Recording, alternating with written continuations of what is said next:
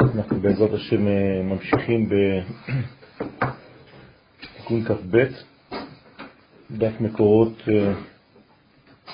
4, אה, בטור השמאלי.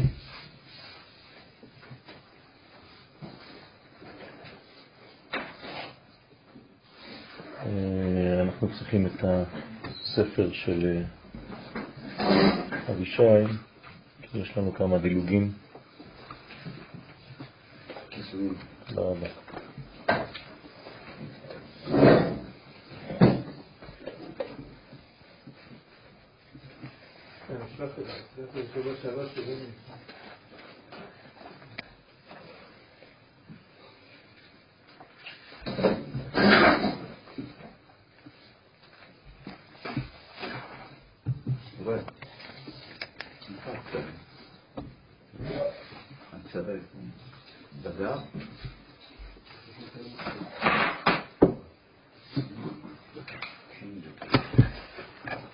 ושואל,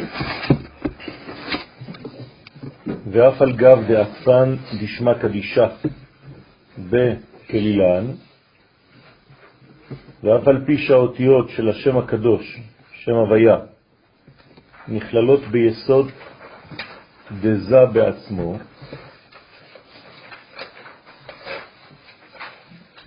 שם הוויה זה השם של העצם, השם שמופיע בכל המדרגות, וכמובן שכדי להעביר את המלכות, כי זה בעצם העניין המרכזי של היסוד, אז uh, בהכרח ששם הוויה מתגלה בו,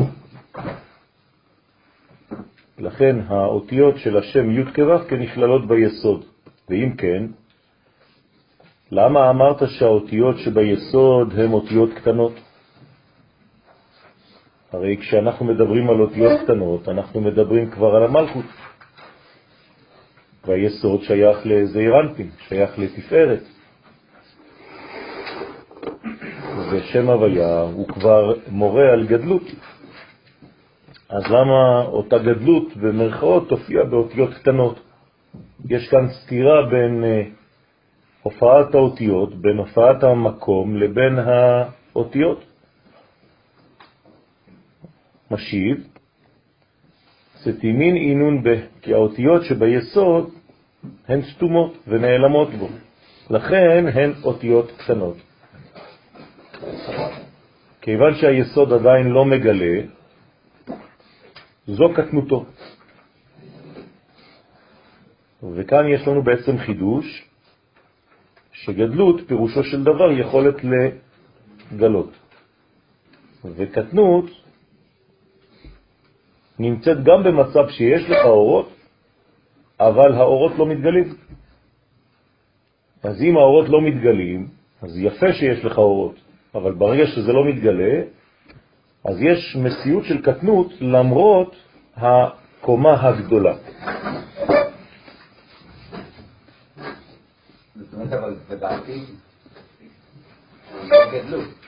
מה? האות צריך להשתנות בעתיד, ולגדול. כל עוד ואין גילוי אצל זעיר אנפין, אין עדיין גילוי. כן, אני מבין, אבל במציאות של העתיד לבוא, המציאות תגדל. זה לא משנה.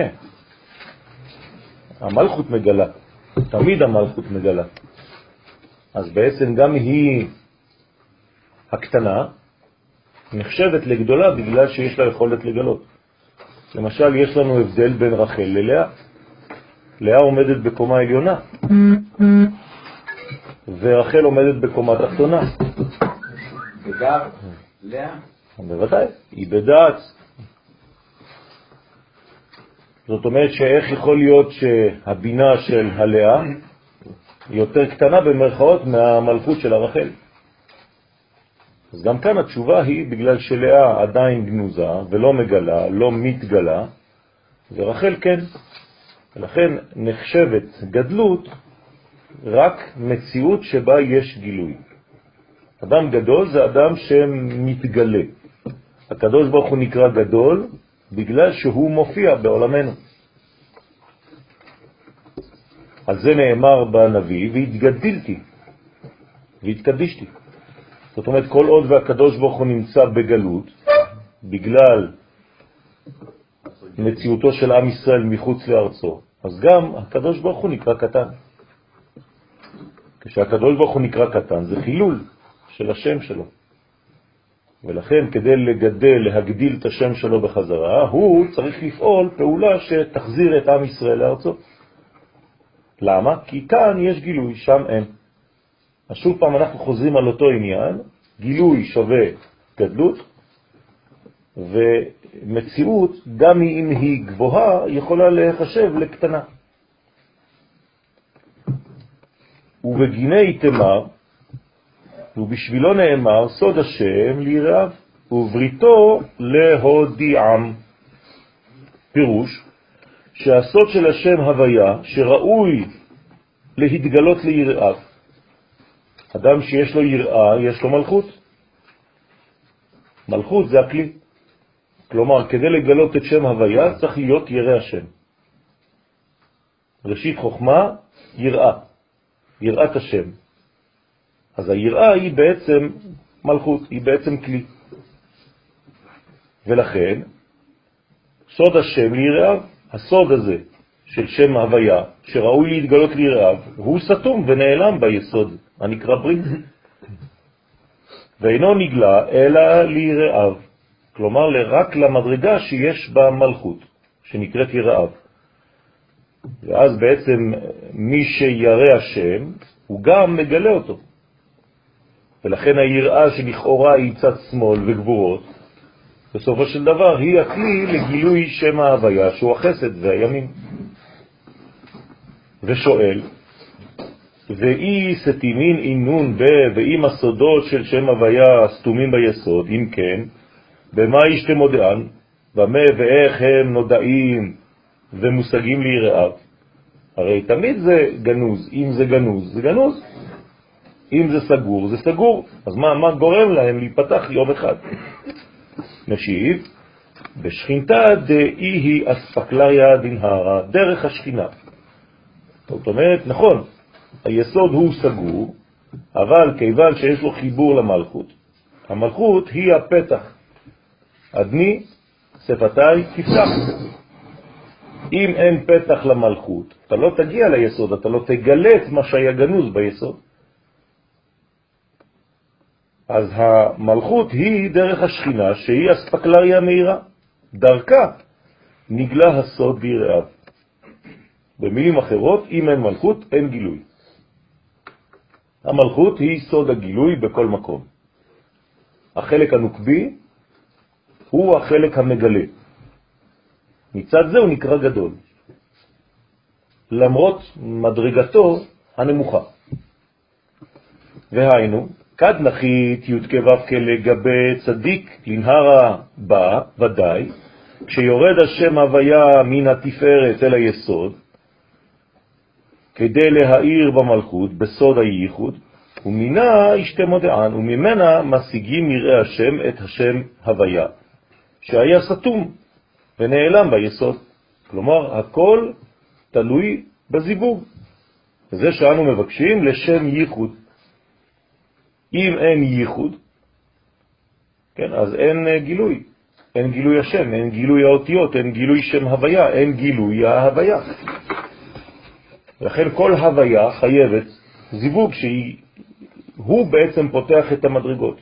לכן כל ענייננו בעולם הזה זה לחבר בין תפארת למלכות. קודשא בריחו והשכינה. ומי שפועל וגורם לזיווג הזה, אז השפע עובר דרכו ראשונה. כי הוא זה שהביא למצב של זיווג בין הדוד לבין הרעיה.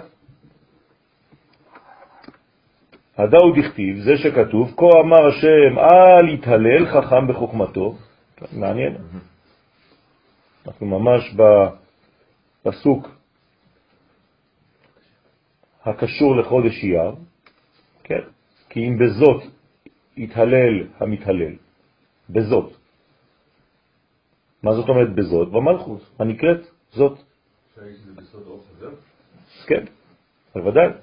אור חוזר זה הכלי של האור הישר, ולכן בזאת, רק באור חוזר, שזה בחודש אייר, כן, מה יש בחודש אייר? פסח שני. מה זה פסח שני? זה ביחס לפסח ראשון, כן, אור חוזר. הזדמנות שהאדם הופך להיות כאן שותף, והוא מוריד חג שלא היה. כן, כן. ולכן, אל יתהלל חכם בחוכמתו, הוא מפרש ואמר ואומר, אי הוא תמן את קריאת אספקלריה דנהרה. אם זה אירנפין מאיר במלכות, אז היא נקראת אספקלריה מאירה. בכוח האורות של זה אירנפין. ובהאו זימנה, ובאותו הזמן נאמר, כי אם בזאת יתהלל המתהלל השכל, וידוע אותי נאום השם. זאת אומרת, רק על ידי המלכות הנקראת זאת, אפשר להשיג את השם הוויה, שזה אירנפין. עכשיו תבינו טוב, מלכות זה לא רק מקום, זה לא רק ספירה, זה לא רק אה, מושג ארטילאי.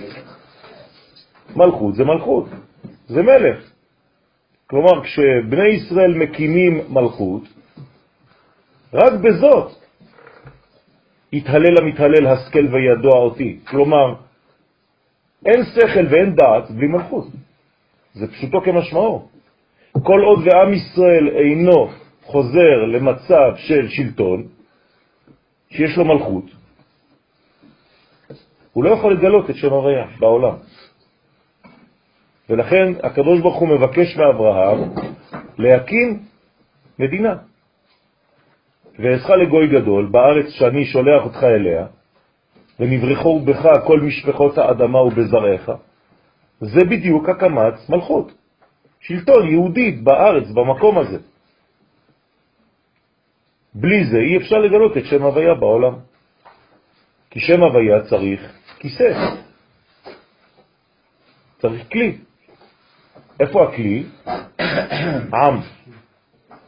אבל אין עם בלי ארץ.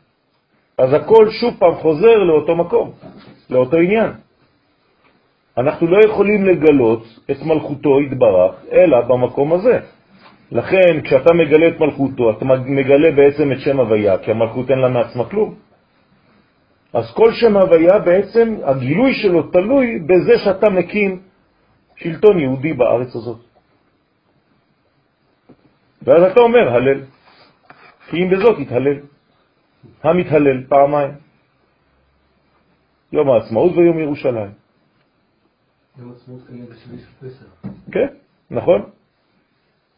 השכל וידוע, ואז מה קורה בחודש הזה, שאליו שייך הייחוד הזה, הצירוף הזה, י' ק' ק' ו', תשימו לב בראשי תיבות של הזוהר, יתהלל י', המתהלל ה', השכל ה' וידוע ו'. זה הצירוף של חודש אייר. פירוש, כי רק על ידי המלכות הנקראת זאת אפשר להשיג את שם הוויה של זעירנטין הנרמז בראשי תיבות. ואם מסתלק מצדיק, כן? תודה רבה. אתה חודש צריך להיות זכר אקטיבי בשבוע הראשון ואקטיבי בשבוע האחרון. נכון, הנקבות באמצע.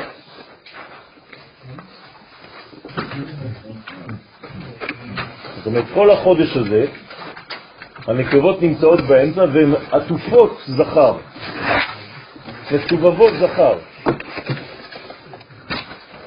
ואם מסתלק האורות התפארת מצדיק שהוא יסוד, וישתער ואי הוא חרב ויבש, וישאר היסוד חרב ויבש, בלי הערות התפארת. זאת אומרת שהתפארת נותנת ליסוד בעצם כשהיא יודעת שהיסוד הולך לתת למלכות. התפארת לא סתם תיתן ליסוד, כן, מתי היסוד מתעורר? כשיש מלכות, כשיש דעת, כשיש כיוון, כשיש חיבור, אפילו רעיוני. אם לא, אז היסוד חרב ויבש. במקום אחר אומר הזוהר, מה זה אומר שהיסוד הוא חרב ויבש? שלא לומדים תורת הקבלה. אז הופכים את התורה ליבשה. ולכן בראשית זה אותיות אתר יבש. כלומר, מתי בראשית זה אתר יבש? שאתה לא מרווה את צמאונה של האדמה בתורת הקבלה. כך אומר הזוהר. ואם חז ושלום זה חרב ויבש, אז הוא אומר, מהי נפקא מינה? שחז ושלום העולם הזה נשאר בלי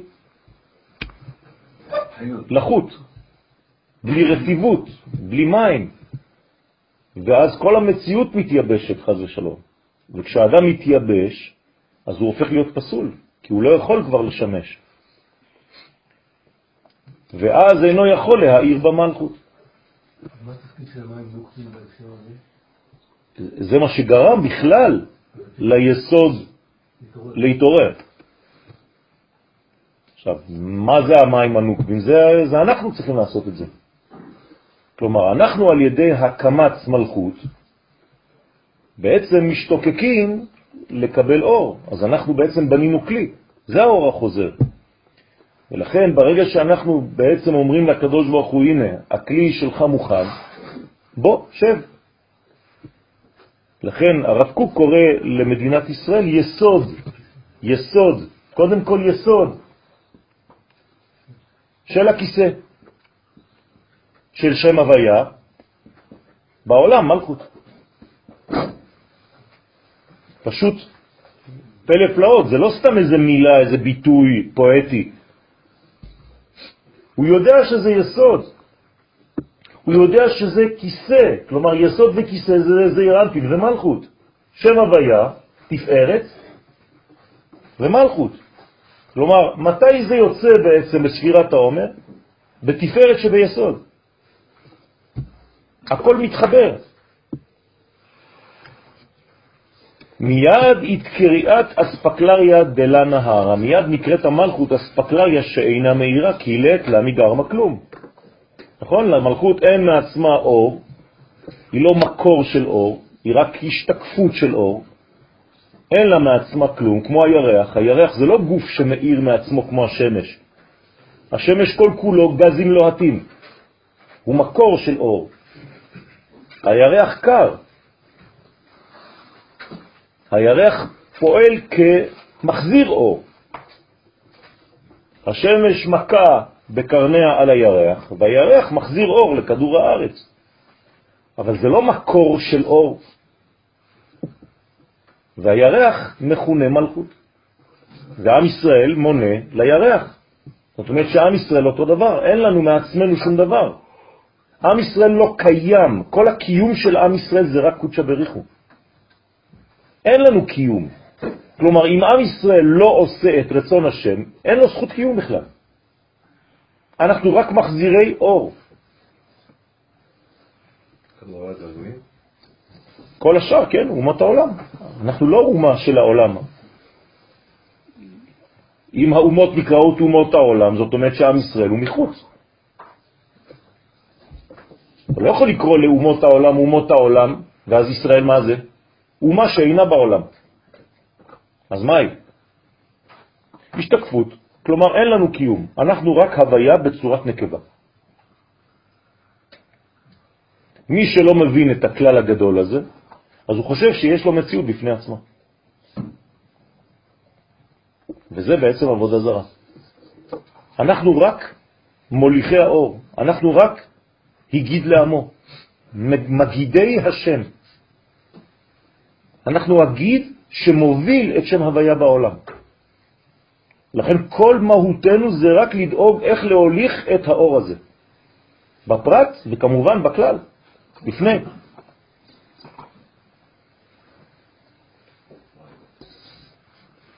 ואין היסוד יכול להעיר בה. זאת אומרת, היסוד לא יכול להעיר בה מלכות, חז ושלום. בהאי זימנה באותו זמן נאמר, אל יתהלל חכם בחוכמתו. כלומר, גם אם יש לך חוכמה, אתה לא יכול לומר הלל, זה לא מספיק. למה? כי החוכמה, אם אין לה רגליים, אז אתה לא תאמר הלל. אז יש לה בעיה, נכון? אז מה היא צריכה לעשות? השכל וידוע, תשימו לב. מי יכול כן להתהלל? לא החכם, אלא מי שיש לו שכל ודעת. דעת זה חיבור. זאת אומרת, אם אין לך חיבור לתחתונים, אתה לא יכול להתהלל. אתה בעצם תלוש מהקרקע של העולם. אז אתה לא, אתה לא יכול לגלות את השם. מתי אתה מגלה את השם? מתי אתה מגדיר את השם במרכאות? כשהוא מופיע בקרקע. אתה לא יכול להגדיר אותו בשמיים. להגדיר זה להלל. כן, הלל, פירושו של דבר הגדרה. זאת אומרת, מתי אנחנו בעצם רואים את ביטוייו של הקודש? רק שיש לו כלי מלכותי. ואז אתה יכול לומר הלל. בלשון התורה, לומר שירה. כי אינו יכול להשיג שום חוכמה בזעיר בלי המלכות. אז שלמה המלך היה חכם, אבל איזו חוכמה הייתה לו? חוכמה תתאה. כלומר חוכמה מלכותית, ולא חוכמה חוכמתית. כן? חכם שיש לו בעצם בשר, שיש לו גילוי. כולם בחוכמה, עשית. אם אין עשייה לאותה חוכמה, החוכמה הזאת בלי עשייה היא חז ושלום זרע לבטלה. אדם שמשתמש בחוכמתו ואין לו בעצם גילוי ממשי לדבר הזה כי אין כלי, אז הוא שופך זרע לבטלה. מה זה חוכמה? זה י', י' זה טיפת זרע. כלי זה תלמידים? כלי זה מציאות מלכותית. זה יכול להופיע בין רב לתלמיד, בוודאי. זה יכול להופיע בין שני חברים לחברותה. כל פעם שאחד מעביר לשני, אז השני ביחס אליו הוא מלכות, ועוד פעם גם הוא כשהוא יעביר לשני, אז זה מתהפך. ושואל, ומן גרים להנהרה? אתם מבינים למה או חברותה או מיתותה?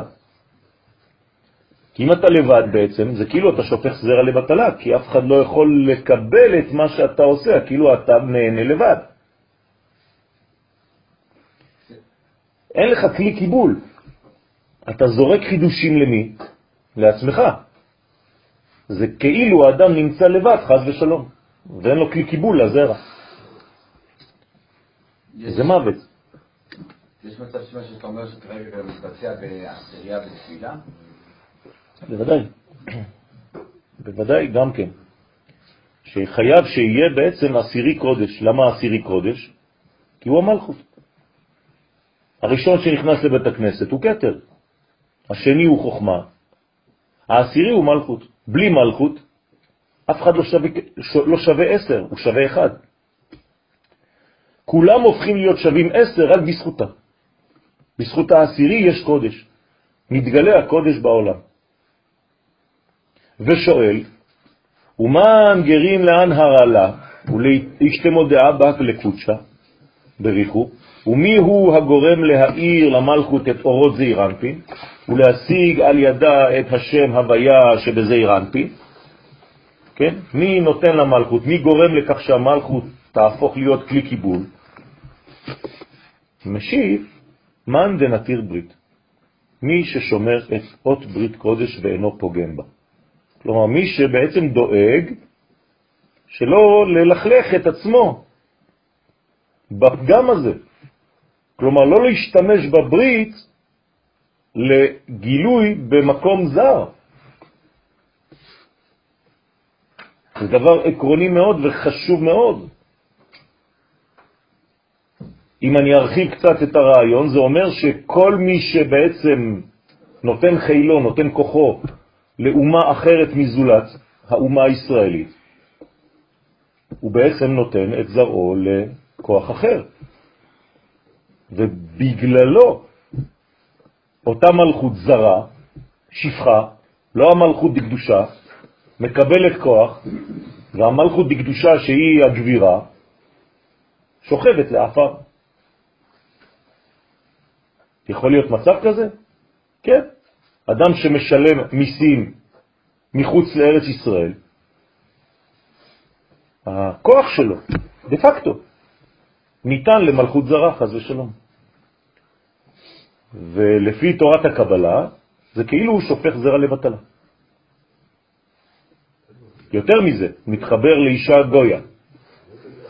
עוד יותר גרוע. ורזה דמילה וסוד הדבר נרמז במה שכתוב, זה השער לשם.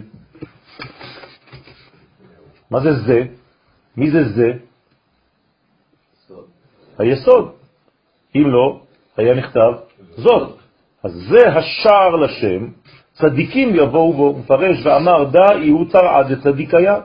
זוהי המלכות שהיא שער לצדיקים, כלומר, איך עכשיו אתה אומר לי שזה המלכות? אלא אמרנו שהמלכות, איפה היא נמצאת בשורש שלה? בעטרת היסוד. שם מתחיל השער. למה חשוב לדעת שהמלכות נמצאת בעטרת היסוד? למה זה חשוב לי לדעת את זה? שהמקום היסודי, הבראשיתי של המלכות, זה בעטרת היסוד של זעיר אנפין. מה אכפת לי מזה? אלא זה חשוב מאוד לדעת שהיסוד בעצמו, מאז שהוא קטן, הוא יודע שהמלכות קשורה אליו. זאת אומרת שהוא גדל עם הרעיון שכל מה שהוא עושה זה דבוק כבר למלכות שיום אחד תהפוך להיות מציאות בפני עצמה. חשוב מאוד לדעת את זה. גבר צריך לדעת שהאישה יצאה ממנו. זה נקרא שהאישה הייתה קודם כל אצלו, כי מאיש לוקח הזאת. זאת אומרת שכל הרעיון זה בעצם להעביר לה. ואם אתה מעביר לעצמך, אם אתה דואג רק לעצמך ואתה לא דואג למלכות, בכל הקומות, בכל הרבדים, אז לא הבנת שום דבר. אז זה חשוב לדעת שהשער נמצא ביסוד, אבל הוא כבר החלק הנוקבי שיום אחד יקרא מלכות. כן, היא הכתר שלו. היא הכתר שלו, היא בעצם זו שביסוד יש עטרה. העטרה של היסוד היא כבר, זו כבר המלכות, בפוטנציאל. יום אחד היא תהפוך להיות מציאות. נבדלת, לא נפרדת, נבדלת. למעשה זאת הקריאה? כן. הפריאה מגלה את זה, כן. הוא רק שומר הברית, כן. הברית היא שלה. נכון, נכון, נכון. הברית שייכת לה, היא בשבילה. נכון. כי היא המלכות שהיא שער לצדיקים השומרים בריתה. כלומר, שומרים בריתם בשבילה. כשאתה שומר משהו, זאת אומרת שאתה בעצם, כתוב שם רזרבה. אתה לא יכול להשתמש בזה, זה רק בשביל ה-היא. ואיתלון רשו להעלאת המן, ויש להם רשות להיכנס ולעלות לשם.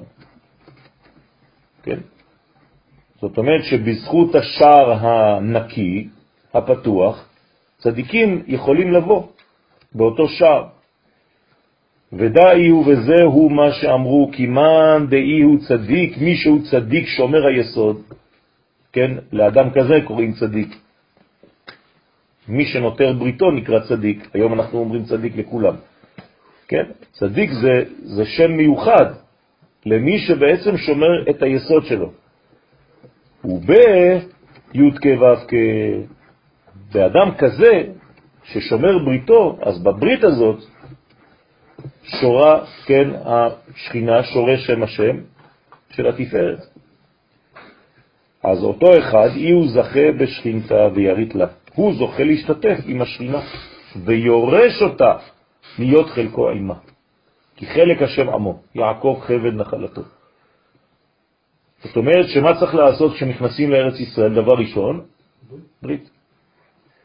זאת אומרת שהברית קשורה למלכות, לכן מל, מלים, כן, את בני ישראל בכניסה לארץ ישראל. זה, זה הולך ביחד, חייב לעשות את זה. כלומר שעם ישראל, כשהוא נכנס לארץ ישראל בפעם הראשונה... עד אז לא מעלו? לא, לא, במדבר לא מעלו. רק ביציאת מצרים. רק ביציאת מצרים, וכל 40 שנה לא היו בריתות בכלל. כל הדור שהיה לו ברית מצמצם, נפטר לו. כן, נפרץ, נפטר במדבר בכלל. כדי להיכנס לארץ ישראל זה דור חדש, לא אלה שיצאו ממצרים, חוץ מיהושע וכלב. צריך למול את כולם. אז למה מלאים אותם דווקא בכניסה לארץ ישראל? כי זאת המלכות. אתה לא יכול לנטור, אתה יכול, לא יכול לשמור ולהעביר את האור האלוהי לארץ ישראל שהיא המלכות, אם אתה בעצמך פגום חז ושלום. ולכן זה נקרא לרשת את הארץ. אז דבר ראשון בירושת ארץ ישראל זה תיקון הברית, היסוד. כי כמו שהיסוד שבו מאיר התפארת מתייחד עם השכינה, כמו כן מי שהוא צדיק, שבו שורה, שורה השם הוויה שבתפארת, הוא זוכה לרשת את השכינה. כן? וירשתם את הארץ וישבתם בה, אז זה בדיוק העניין של החיבור. כלומר, התורה מדברת בלשון נקייה, והיא אומרת, תזדווגו עם ארץ ישראל. זה מה שזה אומר. לא בכדי, כשעם ישראל חוזר לארצו והוא מזדווג, מתייחד עם ארץ ישראל, זה נקרא ביאה. ולכן הביטוי בתורה של הכניסה לארץ ישראל היא כי תבוא. ולא כי תגיע, כי תיכנס. כי תבוא לשון ביאה. ואז כשיש חיבור בינו לבינה, יש פירות. ולכן אומרים חז"ל בגמרא, אין לך קץ מגולה מזה, בשעה שארץ ישראל נותנת פירותיה בעין יפה. למה? על הבנים, כי קרבו לבוא, כי קרבו לביאה. כלומר, כשיש כבר התעוררות של ביאה, של הילדים, של עם ישראל שחוזר לאשתו, אז הפירות כבר, כן, החלב עולה כבר. אז האימא, האישה הזאת הופכת להיות אימא כבר, היא נותנת פירות. וסליג בה למלכה דאי הוא עמודת אמצעיתה, והוא זוכה לעלות עימה בתפילתו למלך, שהוא זעיר אנפין שבעמוד האמצעי. זאת אומרת, הוא מעלה את המלכות למדרגה של מלך. נושא אותה. כן, לשאת אישה זה להרים אותה, לשאת. אז הוא מרים אותה מקומתה המפולה, הבסיסית, ומעלה אותה לכיוון האור, לכיוון התכלית שהיא צריכה להתגלות, היא צריכה לגלות את זה. אז היא חוזרת בעצם לעמוד אמצעי. כלומר, הוא מאזן אותה כשהוא נושא אותה לאישה. מחזיר אותה לאמצע, כי היא במקור של השמאל. רצון לקבל, והוא הופך אותה להשפעה. דאי הוא מלך, כי זעירנפי נקרא מלך, והיא, היא היא מלכות דילה, והשכינה היא המלכות שלו, העולה להתייחד עמו. אז יש לה עלייה של הייחוד הזה, כלומר היא משתוקקת, היא מתרוממת. ורזה דמילה, בסוד הדבר נרמז במה שכתוב, ועמך כולם צדיקים. אבל בתנאי אחד, לעולם ירשו ארץ. תשימו לב, אתה לא יכול לקרוא לעם ישראל צדיק אם הוא לא יורש את ארץ ישראל. פסוק מפורש. ותראו מה אומר הזוהר, ועמך כולם צדיקים, אלו השומרים בריתם, הנקראים צדיקים. איך אתה יודע שהם צדיקים? לעולם ירשו ארץ, ודע אי הוא שכינתה. זוהי השכינה הנקראת ארץ. דאיתם בה, שזה רנפין אומר עליה, והארץ הדום רגלי בשעת הייחוד. זאת אומרת, רק בזמן הייחוד, כן, אז הוא יורש את הארץ, הוא נקרא צדיק. אם נותנים לו לרשת את הארץ, הוא נקרא צדיק. אז אתה שואל, אבל אה, לכאורה אין רק אנשים ששומרים בריתם. אז אומר רבי דוד אברהם אזולאי בספר חסד לאברהם, שאם הם לא היו צדיקים, הארץ הייתה מקיאה אותם. אתה אל תעשה את החשבונות של הקדוש ברוך הוא. אם אתה רואה מישהו שגר בארץ ישראל, הוא נקרא צדיק. מעניין. כן. אתה לא יכול להגיד שיש צדיק בחוץ לארץ. נכון. נכון, זאת הבעיה. נכון. תשמע, אנחנו לומדים מה שצריך ללמוד, כן? חז"ל אומרים לנו, אותיות רבי זה רב בארץ ישראל. זה ראשי כבוד. להבין. נכון, הם יורשים את השכינה. בגלל שזאת ארץ ישראל. כש... כש...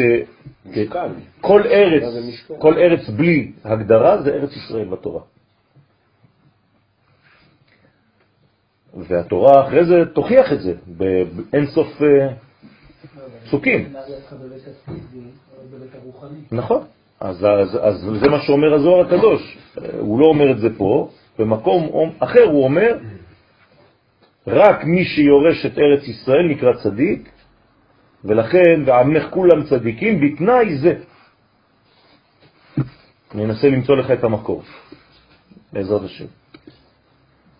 להבין את המשך המאמר בעזרת השם צריך להקדים מה שכתב האריזל בשאר הכוונות בדרוש א' של תפילת השחר. כי בתחילת תפילת העמידה עולה השכינה מעולם הבריאה לעולם האצילות, נכון? המעבר של עולם הבריאה לעולם האצילות זה נעשה בכניסה, אדני שפתי תפתח, עם כל הבירורים של עולמות בריאה, יצירה ועשייה. כלומר, מה היא עושה שם? היא מכניסה לאצילות את כל מה שהיא לקטה מהעולמות התחתונים. למה הדבר דומה? לאדם שחוזר לארץ ישראל עם כל מה שהוא ליקט בגלות. בשביל מה היינו בגלות? כדי ללקט משם ניצוצות, ועכשיו עלינו להחזיר את הניצוצות האלה לאן? למקום שלנו. לגבולות הקודש. אם לא, אז כל הכוחות שהשתמשת שם, זה היה עדיין כלפי חוץ. עכשיו אתה צריך להביא את הכוחות האלה, אתה הרווחת משהו. עכשיו תשתמש בדבר הזה ותביא אותו למקום שלך. אז זה אותו דבר, לפני העמידה אנחנו מלקטים כל מיני דברים בעולם העשייה, בעולם היצירה, בעולם הבריאה, ומכניסים את הכל בעמידה, בעולם האצילות. אז אל תתבלבלו, כשאתם אומרים עדני שפתי תפתח ופי יגיד תהילתך, אתם מלאים. במה? בכל מה שאספתם לפני כן. ועם כל זה אתם נכנסים אל תוך עולם האציל. כי שם יש שמירה. שם אי אפשר לגנוב לך את מה שהחזרת עכשיו בקודש. שזה מאוד חשוב, הקטע של לפני... בוודאי. אתה צריך לכוון, אתה צריך לכוון. אני מדבר על זה. אתה נכנס עם מלא אנרגיה, עם מלא רווח, עם כל מה שליקטת בגלות. בוא נגיד בצורה אחרת. התפילה עצמה היא גלות וגאולה. נכון, נכון, אתה לא אספת, נכון. מה אספת? הרי כל הזמירת עריצים, כמו שקורא לזה הרב קוק, כן, כל המדרגות המסביב, אותן מדרגות מאפשרות לך לבוא עם צידה. אתה אספת משהו בגלות, עשייה, יצירה, בריאה, זה גלות ביחס לעולם האצילות. הרי מאיפה באה הגאולה? רק מעולם האצילות. אין גאולה בבריאה, יצירה ועשייה. הגאולה באה מאור האצילות. זה כלל, צריך לדעת את זה. לכן אתה חוזר ואתה מברר, מלקט, מתחילת אמירת פרשת הקורבנות עד תפילת העמידה. זה מה שמסביר האריזה. ואז מצוירים בה העליונים שהם עולם הבריאה עם כל הבירורים. כלומר, אתה נכנס עם ציוד, עם כל מה שניקטת. והתחתונים שהם עולמות יצירה ועשייה, עם כל הבירורים, כולם נכנסים עכשיו לאצילות. ועוד מובא שם, שעל ידי סדר הקורבנות וזמירות ותפילת יוצר דשחרית, ככה מסביר האריז על כל זה, נכללים כל העולמות של עשייה, יצירה ובריאה.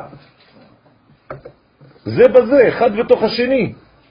עד שנמצאים עתה כולם כלולים בהיכל קודש הקודשים דבריאה, כלומר במקום הכי גבוה של בריאה, זה נקרא קודש הקודשים של בריאה,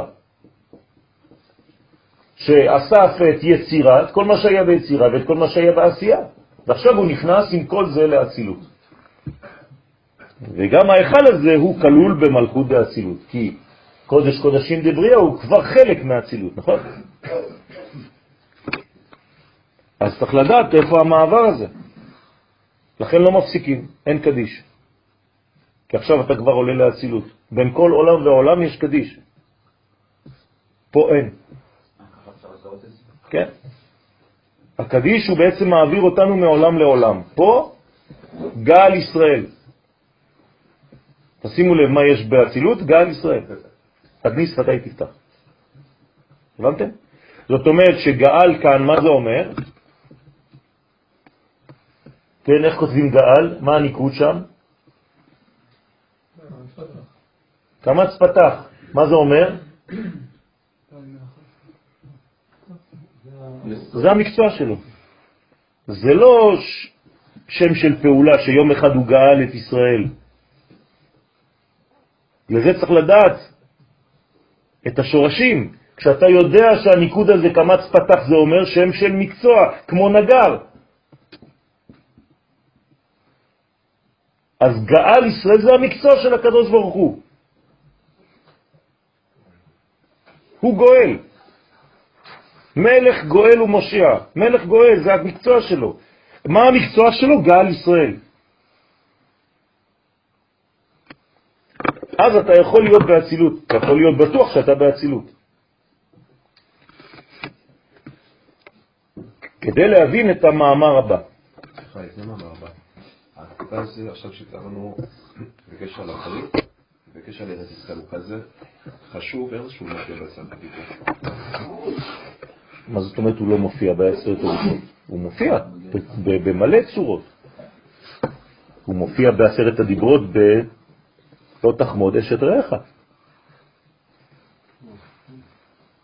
למה הוא לא מופיע? מופיע ועוד איך הוא מופיע. ושכינתה והשכינה שעולה להתייחד עם זעיר אנפין בעת התפילה. אז מה קורה בעצם תפילה? תפילה זה עמידה, כן? לא להתבלבל. אנחנו קוראים לתפילה הכל, סידור תפילה. אבל התפילה זה רק העמידה, זה רק 18. שם היסוד חי, כי אם לא, הוא לא יכול להזדווג. אז לכן הוא נמצא בעמידה. זה נקרא תפילת העמידה. עכשיו תשימו לב, יש סוד גדול מאוד, גדול מאוד.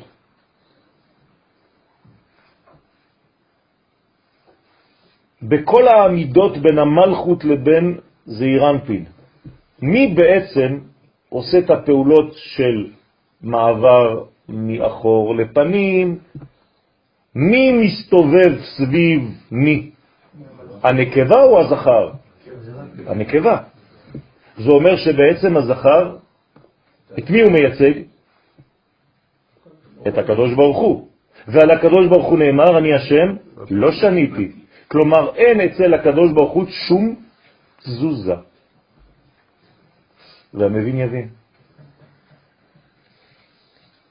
זאת אומרת שאנחנו מתבלבלים כולם.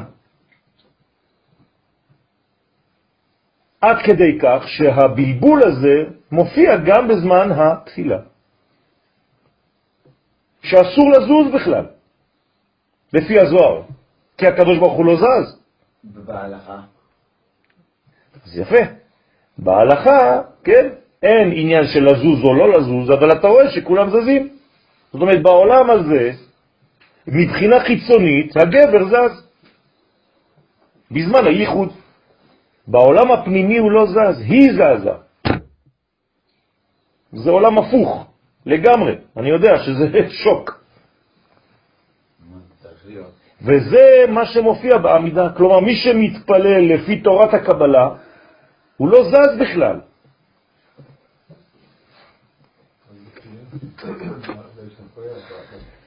כן, כן, זה, זה כבר חלק מהתפילה עצמה, שצריך לפתוח את כל השדרה. וגם שם אסור לרדת עד היסוד. צריך להתקפל, אבל לא שהראש יגיע למטה, חז ושלום. כל זה מופיע בכוונות כמובן. לכן, ושכינתה והשכינה שעולה להתייחד עם זעירנפין בעת התפילה, היא ציורת דעילאים ותתאים, היא הציור של העליונים ושל התחתונים, כי בה מצוירים הבירורים העליונים של כל מה שהעלית. של הבריאה, הבירורים התחתונים של עולמות יצירה, עשייה, כל זה עשית בירורים שם. מה זה בירורים? לקחת את הטוב והשארת את מה שלא שייך לך. אז עכשיו אתה עולה, עולה, עולה עם שמש בכיסים. יש לך מלא, אספת מלא דברים, אתה נכנס לעולם האצילות.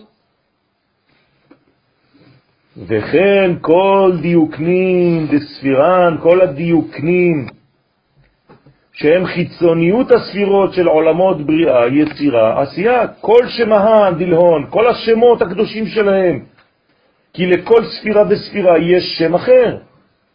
כלומר, אם היינו מבינים עם מה אנחנו נכנסים לעולם האצילות כשאנחנו אומרים השם שפתי תפנח, חדי שפתי תפתח, זה פשוט אה, פלא פלאים. לא היינו נכנסים באותה צורה, זה ודאי. אתה כשאתה נכנס למעלה, לעולם האצילות, אתה חושב שאתה לבד. כל אחד כבר בפינה שלו, אף אחד לא מסתכל על אף אחד. רמז לזה, אומר הבן ישחי, מה שאנחנו מנסים לעשות, שכל אחד מסתכל על חברו לפני שאנחנו נכנסים לעמידה. נכון שאנחנו עושים סימן בינינו, מי שמתפלל איתנו, אנחנו מסתכלים אחד על השני ואומרים לו, יחד, בוא. זה רמז שאני לא נכנס לבד שם, כי שם אין לבד, להפך, שם זה הכל אחדות כוללת. בא עינון מצוירים כולם, ולכן הכל מצויר שם. מצוירים בה, זאת אומרת, הכל חקוק שם, הכל מצוי שם.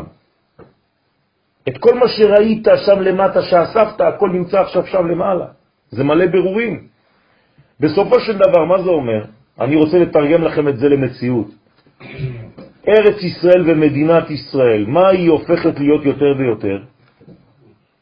הגילוי של כל הבירורים שעם ישראל עשה במשך כל ההיסטוריה מכל הגלויות.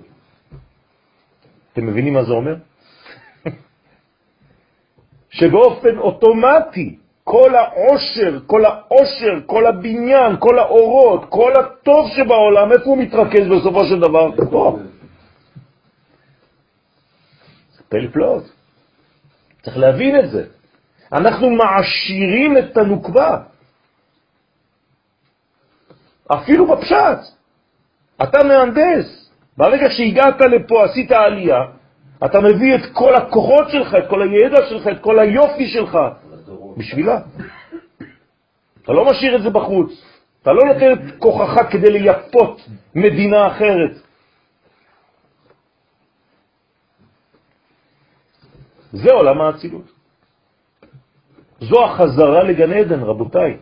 גורשנו מגן עדן בדמותו של אדם הראשון. היום אנחנו חוזרים לגן עדן בדמותו של עם ישראל. זו חזרה, רבותיי. לא צריך לקחת את זה בריקנות, בקלות ראש. כן. זה בשבת, של חג הפסח, בהפטרה, אנחנו רואים את העצמות היבשות. כן. והעליתי אתכם מקברותיכם והעליתי אתכם. נכון. כבירור, כאילו, בחוץ לארץ, ככה הוא רואה את זה. נכון. זה לא שהוא רואה את זה, זה, זה לא הנביא, זה הקדוש ברוך הוא בעצמו. כן. הוא אומר לך. הוא אומר לך ששם היית מת. שם אתה עצם יבשה. אין לך לחות, אין לך לחלוכית של חיים. ואז אתה מחלל את השם. חיללתם את שמי בגויים אשר באתם שם. מצד אחר ראינו שעושים כל הבירורים דווקא שם. נכון. אז... אה, זאת אומרת שיש זמן של הבירור ויש זמן של גמר הבירור. צריך לדעת מתי זה. יעקב אבינו, ממה הוא פוחד? ואיחר עד עתה. אבל הוא חזר על פחים אפילו. נכון. אז מה זה ואיחר עד עתה? הוא יודע שהפחד שלו זה להיות באיחור. כלומר, מתי מסתיים? מתי הסוויץ'? אתה יכול להישאר ולאסוף ולאסוף ולאסוף ולאסוף ולאסוף, אבל אחרי זה כבר סגרו את הדלת. אין לאן להיכנס. אתה מבין? אתה צריך מדי לדעת מתי. זה לא אני אומר את זה, יעקב אומר את זה, ואיחר עד עתה. זאת אומרת, זה הפחד הגדול שלו. כלומר, יעקב מנבא שיהיה איחור בהיסטוריה, כנראה, של עם ישראל שלא יודע מתי לחזור. כי יעקב זה אבא שלנו. מעשה אבות סימן לבנים. הרב מצא שנייה רגע לזה, כי אני מבין שאני לא כל כך יודע להתפלל, או לא לא דייקתי כל כך. אם אני נכנס ל-18, אז לשם אני מעלה את כל הדברים, אז אין לי משמעות אחרי זה לצאת ולהשלים זמירות. אתה חייב אחרי זה? אתה מה- חוזר, אתה הרי העולם שלך. לא, אם פספסתי, נגיד רצתי אחרי החבר'ה, איחרתי קצת כן. וזה, אז זה, זה, זה הכוח של התפילה.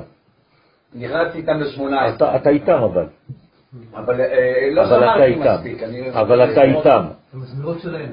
אתה איתם. הם, כל אחד בעצם ערב, הוא אומר אל תדאג, אני עשיתי את הדברים בשבילך גם. אוקיי, אוקיי, אז אם אני משאיר את זה גם לדוגמה של ארץ ישראל, ברגע שאנחנו נכנסים, נכון. אין שום סיבה לצאת אחר כך. אין יותר סיבה לצאת. זה חילול. נגמר. לא אי אפשר לצאת, לא זה יש לא לא לצאת יציאה. לא לא נכון. לא, יש דברים, שלושה דברים, שכשהם אינם יותר בהיסטוריה, אז גם הם מתפתלים. אבל באופן אפקטיבי, אם כן יש לך אפשרות למצוא אישה ואתה צריך להתחתן ואישה, אז מותר לך לצאת כדי להביא אותה. ובתנאי שיחזור, ככה אומר הרמב"ם, על, על הקטע הזה מדלגים, כן?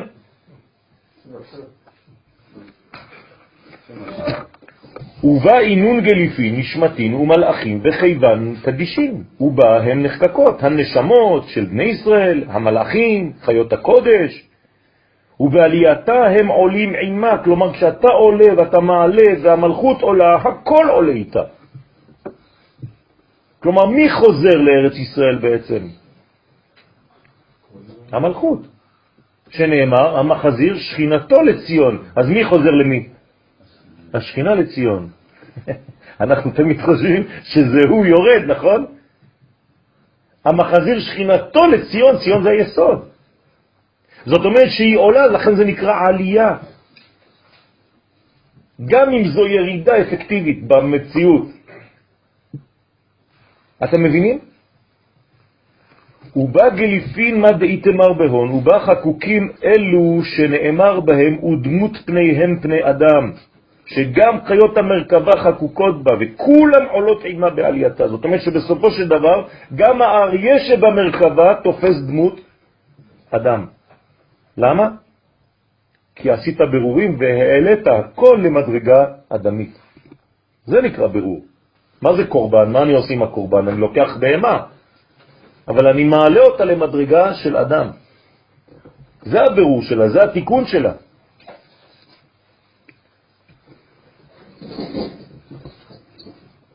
להבין את המאמר הבא בעזרת השם. נקדים מה שכתב האריזה בעץ חיים. כי כל בחינות האצילות נקראות נשמות. זאת אומרת, באצילות מה יש? נשמות. הכל, הכל נקרא שם נשמה. למה? כי הכל שם פנימי. זה נקרא בעצם אצילות. אצילות זה עולם של נשמות. זה עולם של תוכיות, זה עולם של פנימיות, זה עולם של מקור. אין שם הבדל בין פנימי לחיצוני, אז הכל פנימי. אני אומר כלפנים דמה, כמו השופר בראש השנה. וכל בחינות בריאה נקראות גופות. כלומר, ביחס לאצילות, עולם הבריאה הוא כבר גוף. הוא בחוץ, ברא. וכל בחינות יצירה זה כבר לבוש. נכון? וכל בחינות העשייה זה כבר היכל. אז יש לך בעצם בית, זה המקיף הגדול, אחרי זה יש לך לבושים, אחרי יש לך בתוך גוף, ופה יש לך נשמה. אז הנה יש לך אצילות בריאה, יצירה ועשייה. בסדר? ככה זה עובר, נגלה. כן, ראשי תיבות. זאת אומרת, איך אתה בעצם מופיע את הפנימיות עד שהפנימיות ממלאה את ההיכל. עכשיו, למה זה חשוב לדעת? כי המאמר הבא יעסוק בעניין הזה. אז האריזל, כן, מכין אותנו. הנה אחר שסיים הסבא הדרוש זה, קם רבי שמעון ואמר אל הסבא, סבא סבא, כפל שמו בלשון חיבה. הנה מה שאמרת שחקוקים בשכינה כל עולמות בריאה, יצירה, עשייה, איך אפשר להיות זאת? והשכינתה היא ייחודה דקודשא בריחו, הרי השכינה היא ייחודו של הקדוש ברוך הוא, שזה מתייחד עימה בעולם האצילות בברכת שים שלום. כלומר, יש לנו כאן תוך כדי, דרך אגב, מתי נעשה הזיווג בעמידה הזאת? הרי עלית לעולם האצילות, מה אתה עושה שם? מסתובב בין החדרים? אתה מתכונן לזיווג שמתי יהיה בפועל? כשתאמר שים שלום. שים שלום. מי זה שלום? היסוד נקרא שלום. אז שים שלום אתם מבינים. כלומר, זה זמן הייחוד האמיתי. אז שואל כאן רבי שמעון בר יוחאי עליו השלום, הרי הקדוש ברוך הוא מתייחד בעולם הצילות עם השכינה, היא בשבילו לבד, בשים שלום. אם כן, איך גליפין בא, שורה שלישית, דיוקמין דלתתא, איך חקוקים בצורות התחתונות של עולמות בריאה, יצירה ועשייה. כלומר, שואל רבי שמעון בר יוחאי, הקדוש ברוך הוא עם מי הוא מתחבר? עם השכינה או עם כל העולם ואשתו? הרי אתה אומר לי שהשכינה עלתה עם מלא מלא מלא מלא דברים ובירורים. זה קצת מבלבל, נכון? כלומר, הגבר רוצה את אשתו לבד, היא באה אצלו עם כל מה שהיא אספה. אז איפה היא? ואיפה כל השאר? זאת השאלה של רבי שמעון בר יוחאי. הרי האישה הזאת הייתה אמורה להיות כל כולה בשבילו לבד. עכשיו היא מלאה, מלאה, מלאה במלא אינפורמציות. אולי היא לא פנויה כל כך אליו? דלאו אינון מציאותה, שהם אינם מציאותה. אתה מביא לי ברורים מפה, ברורים מפה, ברורים מפה. כל כולה ברורים, אז כל כולה מלאה מלאה באינפורמציות. איפה היא? אולי היא נעלמה שם בין כל האינפורמציות האלה? לא, היא יחדה אותם. אז בוא נראה. אז רבי שמעון בר יוחאי קודם כל שואל את השאלה. כי הם בחינות גופים ולבושים. הרי כשמתחברים צריכים להתחבר עם מה? עם הפנימיות קודם כל, ועם הגוף, בלי לבושים, בלי שום דבר חיצוני. עכשיו היא באה עם כל הלבושים, חלות, לבושים, גוף, מה אתה רוצה? עם מי אתה מתחבר? לעולם האצילות שהוא סוד הנשמה, המתלבשת בהם. אז יש כאן שאלה. אמר להשיב הסבא לרבי שמעון. אז הסבא עונה לרבי שמעון שאלה. שאלה טובה שאל רבי שמעון. הסבא אומר לו, רבי. רב בארץ ישראל. בוודאי, אני מדבר על זה. רבי, למלכה דאי הוא יתיב בהיכלה, משל למלך היושב בהיכלו. וכמה בני נשה עלין למחזה, וכמה בני אדם נכנסים לראותו. מנהון מסתכלים בלבושו, יש מהם שמסתכלים ומתבוננים בלבוש. הם לא יודעים מה זה מלך, כן? תלוי בגובה של האדם, בשכל שלו. כן, תביא ילד קטן, ילדה קטנה, היא תראה את המלך, היא תתפעל ממה? מהלבושים, מהלבושים מהארמון, מהדברים היפים. היא לא יודעת מה זה המלך הזה, מה זה החכם הזה, מה יש כאן. היא רואה שיש פה אריות, היא רואה שיש פה נמרים, היא רואה שיש פה דברים יפים. אז יש כאלה שמסתכלים ומתבוננים בלבוש, בלבוש ההדר שהמלך לבוש בו. הוא מנהון, ויש כאלה בגופוי, יש מהם שמתבוננים ביופיו, ביופי גופו. אומרים, וואי, תראה איזה אור יש לו בפנים. כן? עדיין לא התעסקו ביסוד הפנימי. הם רק רואים שהוא כמו איזה פנס רחוב. יפה תואר, שהוא השגה יותר פנימית במלך מאשר הלבושים, אבל זה עדיין לא הוא, גם זה לבוש. ומנהון מסתכלים בעובדוי, ויש מהם שמסתכלים במעשיו. וואי, תראה מה הוא עושה, תראה מה הוא עשה, ממש פלא פלאות, תראי כמה הוא עזר לנו. לא אכפת לי ממנו, מה שאכפת לי זה מה שהוא עשה בשבילי. והיינו בהנהגתו את מדינות ממשלתו, איך הוא מתנהג במדינה שלו, בממשלה שלו. ובוודאי בעובדו ישתמודה מה אני הוא מלכה, ובוודאי במעשיו ניכר מה הוא המלך. כי עיקר גדולת ומעלת המלך ניכר מתוך מעשיו והנהגותיו עם בני מדינתו. כלומר, אנחנו שופטים אותו על מעשיו, לא על הדיבורים שלו. דלבושים אי הוא משתנה בהון לכמה שינויין. למה? כי מלבושיו של המלך משתנים. הרי כל יום הוא לובש לבוש אחר. אז מה תגיד כל יום זה מלך אחר?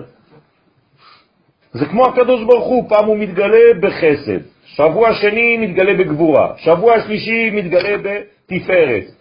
אז כל פעם זה לבוש אחר, אז מי זה? כמה אלים יש? חז ושלום. אתה יכול להגיע למחשבה שיש כמה רשויות. זה אותו מלך שמשנה אדרת. ולבושים דאי הוא לבוש בצפרה, לא לביש ברמשה. לא רק זה, אלא המלך הוא לא לובש בבוקר ואחרי הצהריים אותו לבוש, הוא חייב להשתנות, לשנות לבוש.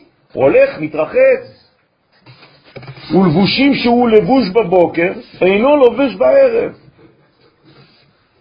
כן? מלך מלך. ולבושים דלביש יום החדה, לא לביש יום התניאנה. ולבושים שהוא לבש אתמול הוא לא יכול ללבוש היום. אתם יודעים שהמלכים לפעמים לובשים בגד אחד פעם אחת בחיים. לכל אירוע יש להם בגד מיוחד, פעם אחת לבשו אותו. כמו קלה.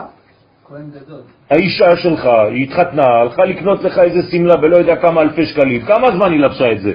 ארבע שעות? נגמר. היא לא לובשת את הסמלה הזאת כדי ללכת לדבר אחר. למה? כי שם היא הייתה מלך. ובבוקר לא יכולה ללכת כמו שלך. נכון, זה גם כל אישה היא מלכה היום. אתמול לבשתי את זה, היום אני לובש את זה אחרי הצהריים עוד משהו אחר, ו... ותמיד אין כלום בארון. ולבושים שהוא לבוש יום אחד אינו לובש ביום השני. ואוי ואבוי אם יש למישהו אחר את אותו לבוש. זה כבר מלחמה אטומית. ואחי בכל יום וירך, ושתה ושבתה, וימין תבין, ישתנה בלבושים, וכן בכל יום, בכל חודש, בכל שנה, בשבתות ובימים הטובים, לכל יום כזה יש לבוש אחר. זה מה שהיה לבן משחי. עליו השלום. פיזית. פיזית. היה לו ארון עם בגדים רשום עליהם. זה בגד לכל יום ראשון, אבל לא של כל שבוע, של השבוע הזה. זה יום שני, זה יום שלישי. זה לבוש לערב שבת, זה לבוש לשבת בבוקר, זה לבוש לשבת וראש חודש, זה לבוש לשבת שחל בחול המועד פסח, זה לבוש של שבת של חול המועד סוכות, זה כל אחד לבוש אחר. כלומר, הוא היה עשיר מופלג. היה לו ארון עם מאות ומאות בגדים. לא בגלל שהוא רוצה להראות את עצמו, אלא בגלל שהוא נותן כבוד למלך, הוא אומר, כיוון שהכל משתנה בעולם, גם אני רוצה להשתפר ולהשתנות. ולהופיע כל הזמן עם הבגד, עם הלבוש, עם הכלי השייך לאותו זמן. חשוב מאוד להבין את זה, רבותיי. האור בעצם תמיד אותו אור, אבל הימים והעולם הזה הוא עולם של שינויים, של תמורות. אם אני לא משתווה בצורתי למה שקורה ביסוד, הרי תמיד יש פער בין האור לבין הכלי. ומי שמבין את הסוד הזה, הוא לא יכול ללבוש לבושים שהוא לבש בשבת ביום חול. אתם יודעים שמבחינת הקבלה יש חומרה גדולה בדבר הזה. לא ללבוש בגד שאתה מייחד לשבת ביום חול. נעליים שלך של שבת הם של שבת. בכל פעם משתנה בלבושים.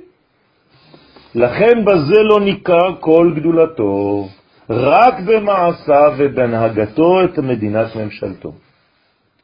כן? מה זה מכבדי? הבגדים נקראים מכבדי. מאנה. לא מאנה, כן? זה אותו דבר, גם זה הרבה כסף.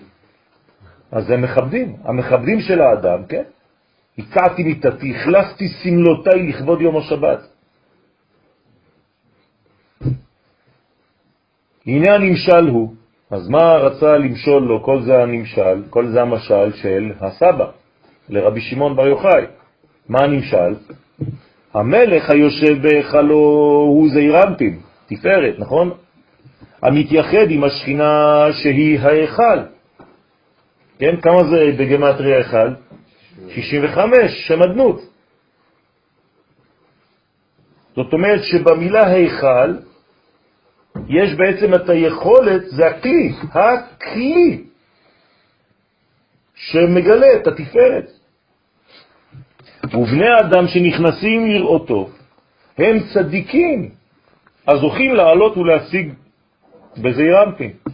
לא כולם מצליחים להגיע למדרגה הזאת של זעיר אנפין, אבל הצדיקים שנכנסים דרך המלכות, דרך ההיכלות, כן, מקבלים איזושהי הערה משם. ויש צדיקים שמתבוננים בלבושו, שהוא בחיצוניות הגמור, ויש שמתבוננים בגופו, שהוא בכלי וגוף הספירות, ויש מהם שמתבוננים במעשיו ובהנהגותיו, ובוודאי במעשיו ניכר מה הוא המלך, כי הלבושים משתנים לכמה שינויים. זאת אומרת, הבנו את הנמשל, הסבא אומר לרבי שמעון בר יוחאי, אתה יודע שהכל זה שינויים מבחינה חיצונית, כלומר, מה אף פעם לא משתנה? הפנימי, התוכן. מה שמשתנה זה רק העולם החיצוני. עכשיו, אתה בעולם חיצוני? כן, אז אתה בשינויים.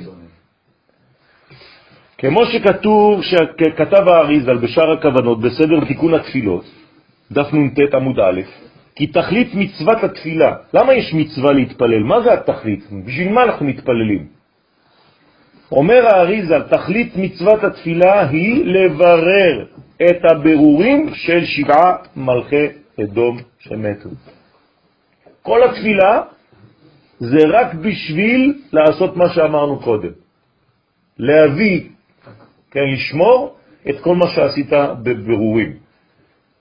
אתה צריך לשים את זה באיזה מקום שאף אחד לא ייגע יותר. כן?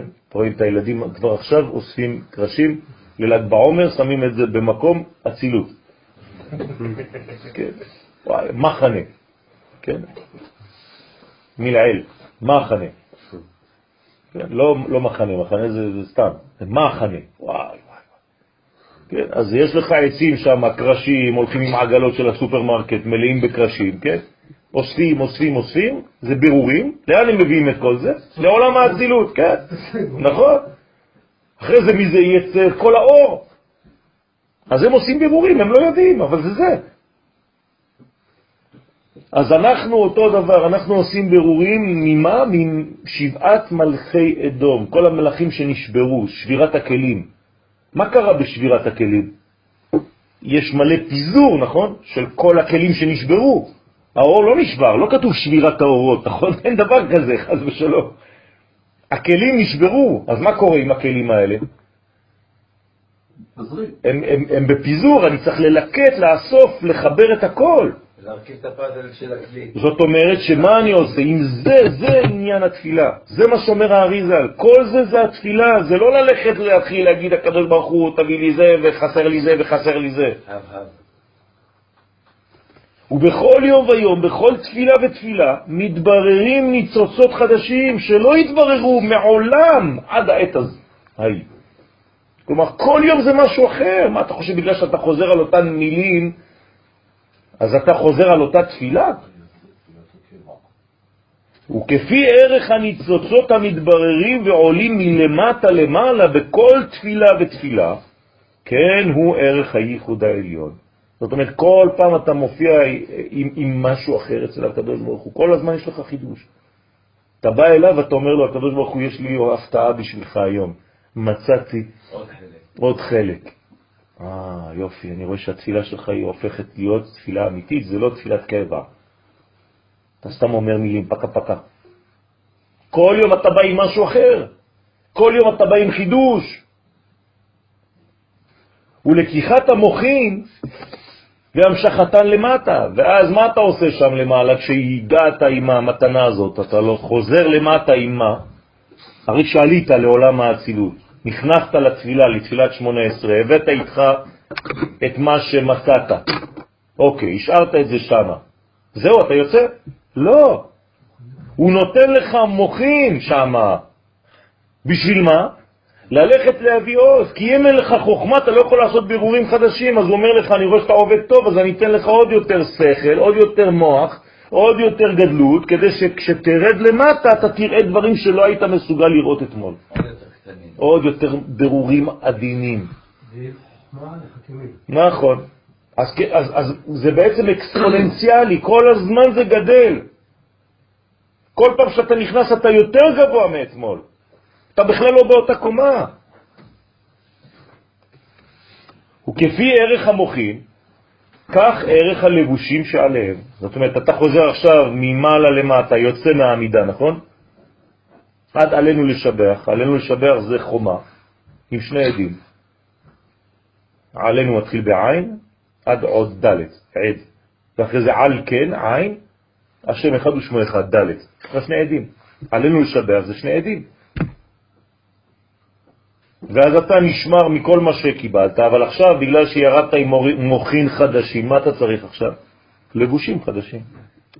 העודה הולך לקנות עוד חולצה. וזה לבוש אחר.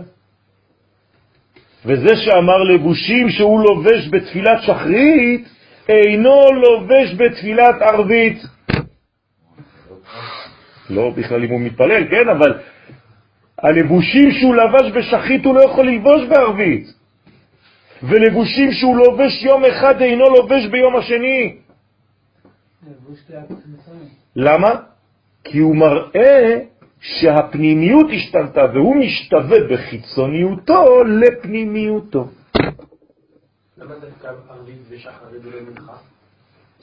בגלל שהוא נתן לך את הקצוות. האמת שהערת שחרית ממשיכה גם במנחה. בערבית צריך הערה חדשה. כן. נכון, נכון. או שאתה אומר שזה היום שהיה אתמול. אתה התחלת בשחרית, אבל מתחילים בערבית. בגלל זה הוא מתחיל, בשחרית ובערבית. כן, זה יום ומחר. כן. כי כל יום ויום, כפי ערך אותו היום, מתבררים ברורים חדשים הגורמים את השינויים במוחין ובלבושים. וכן בתפילת כל יום ויום. רבותיי, אם היינו ניגשים לתפילה בצורה כזאת, זו תפילה אחרת לגמרי. בכללות כל השלוש תפילות, תפילת כל חודש, תפילת כללות השנה. אתה מבין מה זה תפילה של ראש השנה? התפילה הראשונה שכוללת את כל התפילות שיהיו לך בשנה. תפילות שבתות, ימים טובים, הכל משתנה. תמיד יש בירורים אחרים והמשכות מוחין ולבושים אחרים, שהכל תלוי כפי הבירורים ועל ידי זה מתחדשים ומשתנים הזמנים וההנהגות. מחסד לדין ולרחמים. תמיד, תמיד, תמיד אותו אחד בפנים. אבל בחיצוניות זה משתנה, וטוב שכך. כי העולם שלנו הוא עולם של תמורות, ככה צריך להיות, עד שיהיה גמר התיקון. שאז הכל הופך להיות בעצם, כן, מציאות בלתי אה, משתנה כמו שאנחנו רואים אותה היום. למרות שזה לא ייגמר, כן, תמיד יהיו עוד ועוד. גם בביאת המשיח לא נגיע למצב של לא עושים כלום. להפך, שם אנחנו נראה עוד יותר את הדברים שאנחנו עושים. עד היום אנחנו סתם עושים דברים ולא רואים מה, מה קורה. שם אתה כבר תראה מה קורה. כשאתה תתפלל בשבת אתה תראה ברורים עולים באוויר. היום אומרים לך, אתה יודע מה מכבדים המקובלים? בסדר, המקובלים, מה אני? אני מרים את הכוס שלי בשבת, עושה כמו, כן, כמו שכולם אמרו לי לעשות, אני לא יודע מה קורה. אני עושה כל מיני דברים, מחייך, עושה ככה כל מיני דברים, צוחק בהבדלה. אומרים לי, מה אני אעשה? אני לא יודע מה קורה בכלל. שם לא יגידו לך, אתה תראה מה קורה, למה אתה בכלל מחייך. מה, אתה חולה? מחייך לכוסות? יין. כשהייתי בחו"ל יום אחד התקשרו להורים שלי, המורים. אמרו לו, יש לנו בעיה, אולי צריך לאבחן את הבן שלכם. אז אבא שלי אומר למורה, למה? הוא אומר, הוא מדבר עם הכוסות. כל פעם שהוא שותה או אוכל משהו, הוא מדבר, הוא אומר דברים וזה, אנחנו פוחדים, אולי יש לו בעיה וזה. אז אבא, אבא שלי אמר, כן, אנחנו מודעים לבעיה הזאת, אנחנו רגילים. בעיה משפחתית. זה רק מדורי דורות. זה תורשה. זה תורשי, אה, בסדר, בסדר.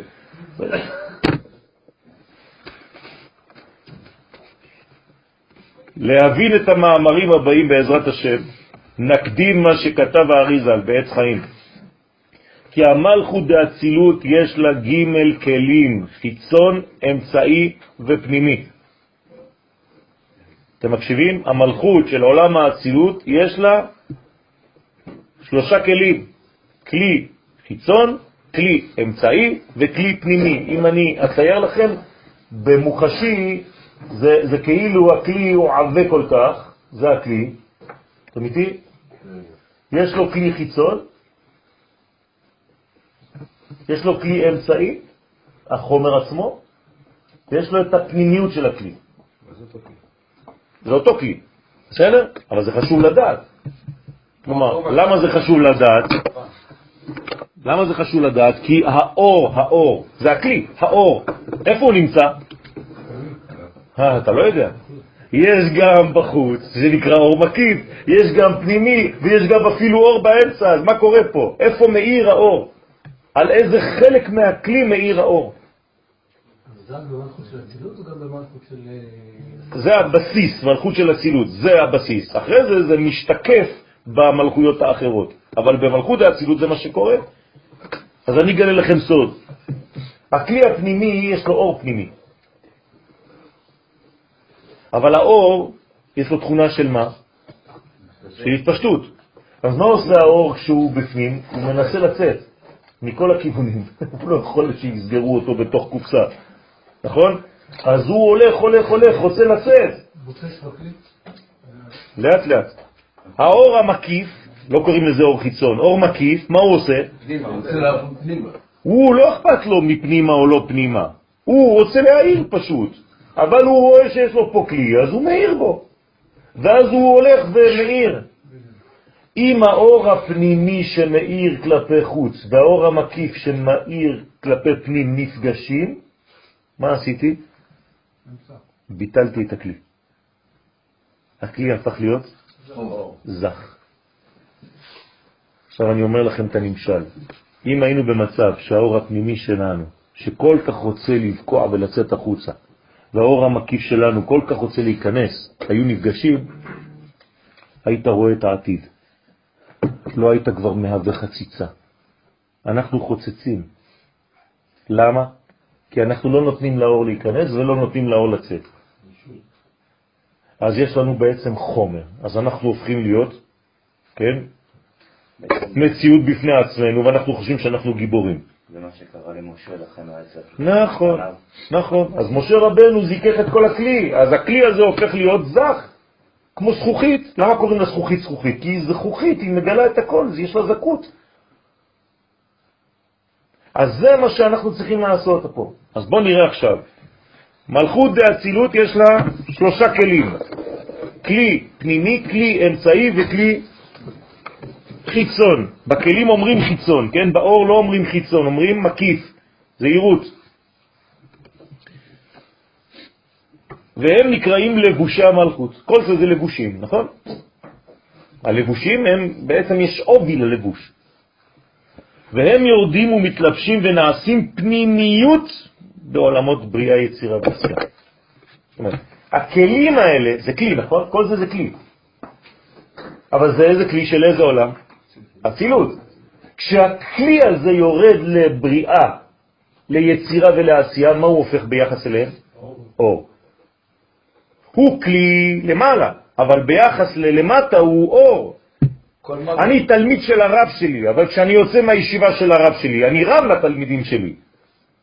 למרות שאני כלי אצל הרב, ואני בכלל לא פותח את הפה אצלו.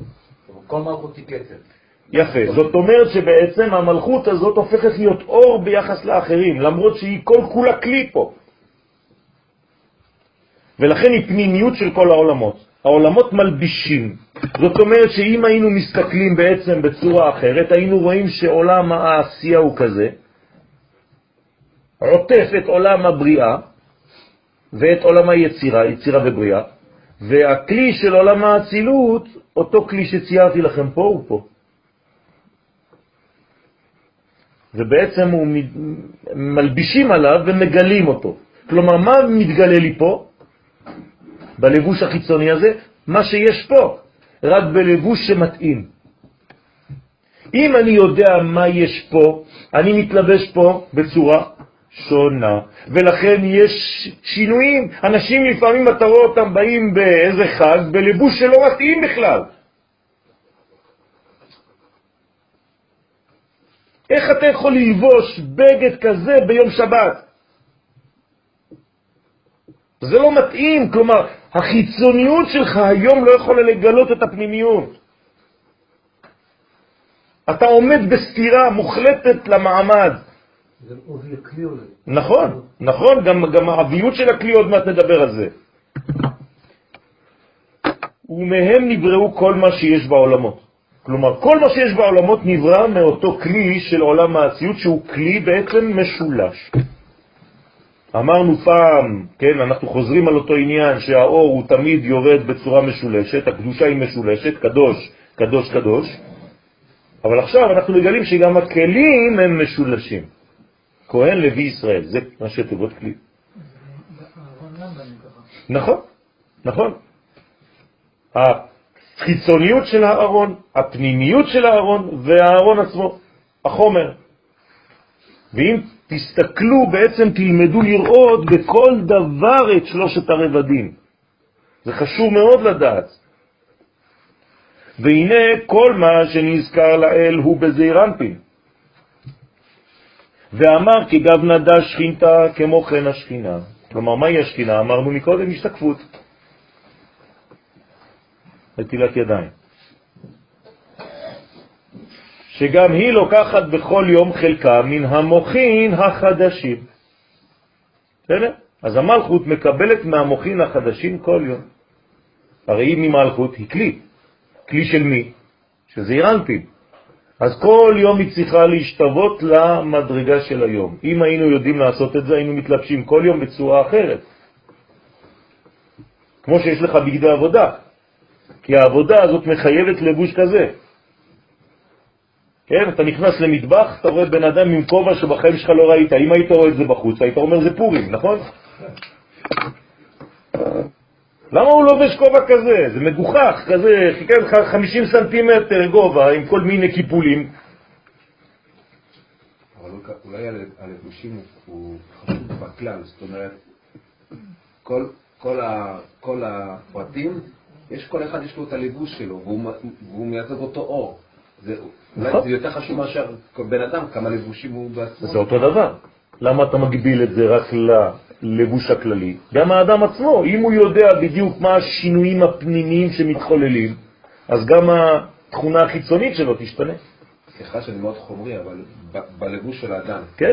אף אחד לא יכול להשיג 300 ומשהו אה, בגדים, נכון? בסדר. אם לא זה יכול להיות אה, חד פעמי, וזה בדרך כלל זה, וזה לא משהו עם... נכון, של איכות. נכון. של איכות, נכון. אז, אז, אז לפחות אנחנו יודעים לשמור על דבר לשבת ולחול. זה כבר המינימום. אבל אם הכהן הגדול ביום כיפור משתמש בבגד פעם אחת, אחר כך הוא נקסם, ונראה אותו. כן, כן, כן, כן. מזה היו עושים את ה- את כל ה- את כל הלפידים. לא, הכהנים, שבלו בגדיהם, אבל הכהן הגדול אסור לו להשתמש פעמיים. זה קשור אולי לזה שהוא נכנס ל... הוא נפגש עם השכינה. לקודש הקודשים, כן. נכון, נכון, בגד אחר בשנה. נכון. מה זה אומר זה בגד אחר שנה הבאה? כי זה, כי זה מציאות אחרת, הוא לא יכול. אם אתה נכנס שנה הבאה עם אותו בגד, מה פירוש? לא השתנית. זה מה שזה אומר. אתה כל הזמן חוזר כמו מנטרה על אותו עניין, כלומר, מה זה התפילה שלך בעצם? תקליט. בדיוק, תקליט. יש פה שתי רבדים, לקנות בגד חדש זה גם בחנות וזה גם בתפילה. נכון, בוודאי. אנחנו מדברים רק על זה. אנחנו לא מדברים חד ושלום שיהיה רק בגד בחיצוניות. אני, אני אומר שאני מלביש כל יום בצורה אחרת את האלוהות. זה מה שזה אומר. זה אומר שהשינוי בדיבור שלי גם, בגישה שלי, לחיים, לחברים, לכל, הכל משתנה. אם אני לא משתנה, כן, זה אומר שאני לא מתקדם. אני כל הזמן צריך להרגיש במרכאות באיחור של משהו. אני כבר פסה, זה כבר פסה בשבילי.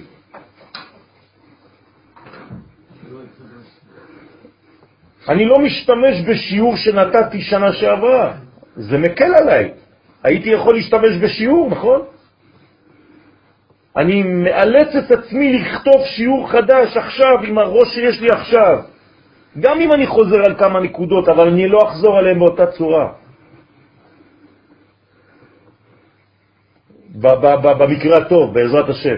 זה אומר שאני ניגש למציאות, זה תמיד אותה תורה, אבל בפן חדש. דינמיקה, שינוי. נכון, זה השנה טובה, שינוי טוב. ונתקנים בה בסוד הייחוד והעיבור, וגם לבושה משתנה כפי קבלת המוחים. אז היא יודעת שלפי קבלת המוחין הלבוש שלה משתנה, היא יודעת להכיר בו. כלומר, המלכות כשהיא משנה לבוש, בעצם מה היא אומרת לו? אני מזהה את האור בצורה חדשה, אז לכבודך קניתי סמלה. וכשהגבר קונה לה סמלה או בגד לפני החג, תכשיט, מה זה אומר?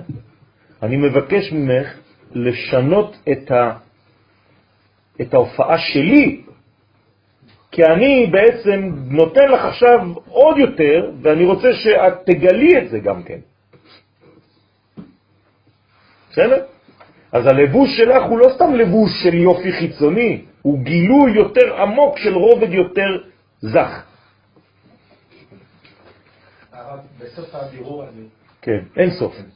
לא, אבל בתהליך הזה, כן. הבגד הלבן, כן, נכון. בסופו של דבר הכל לבן. נכון. ברגע שהם בנתינה. כשאתה בקבלה, אתה מתלבש בשחור. כשאתה בנתינה, כלומר שחור, בגדים צבע- צבעוניים בוא נגיד. כשאתה בנתינה, בהשפעה אתה בלבן. שבת זה יום של השפעה ולא יום של קבלה, אתה לא מבקש צרכים בשבת, אתה אמור להיות בעצם בנתינה טוטלית, שקוף, למה יום שבת זה לא קבלה? כי זה רק נתינה. אבל אני מקבל את העולם השמיני. בסדר, אבל אתה נותן, אתה בנתינה. הקבלה האמיתית זה נתינה. אם היית בקבלה לא היית מקבל. בגלל שאתה בנתינה אתה מקבל. רגע, הנתינה, הנתינה מופקדת לשם. זה הופך לשני הכיוונים. זאת אומרת שאדם מכניס את הלבוש, כן, או בתפילה, נכון. נכון, נכון, לא נכון. נכון.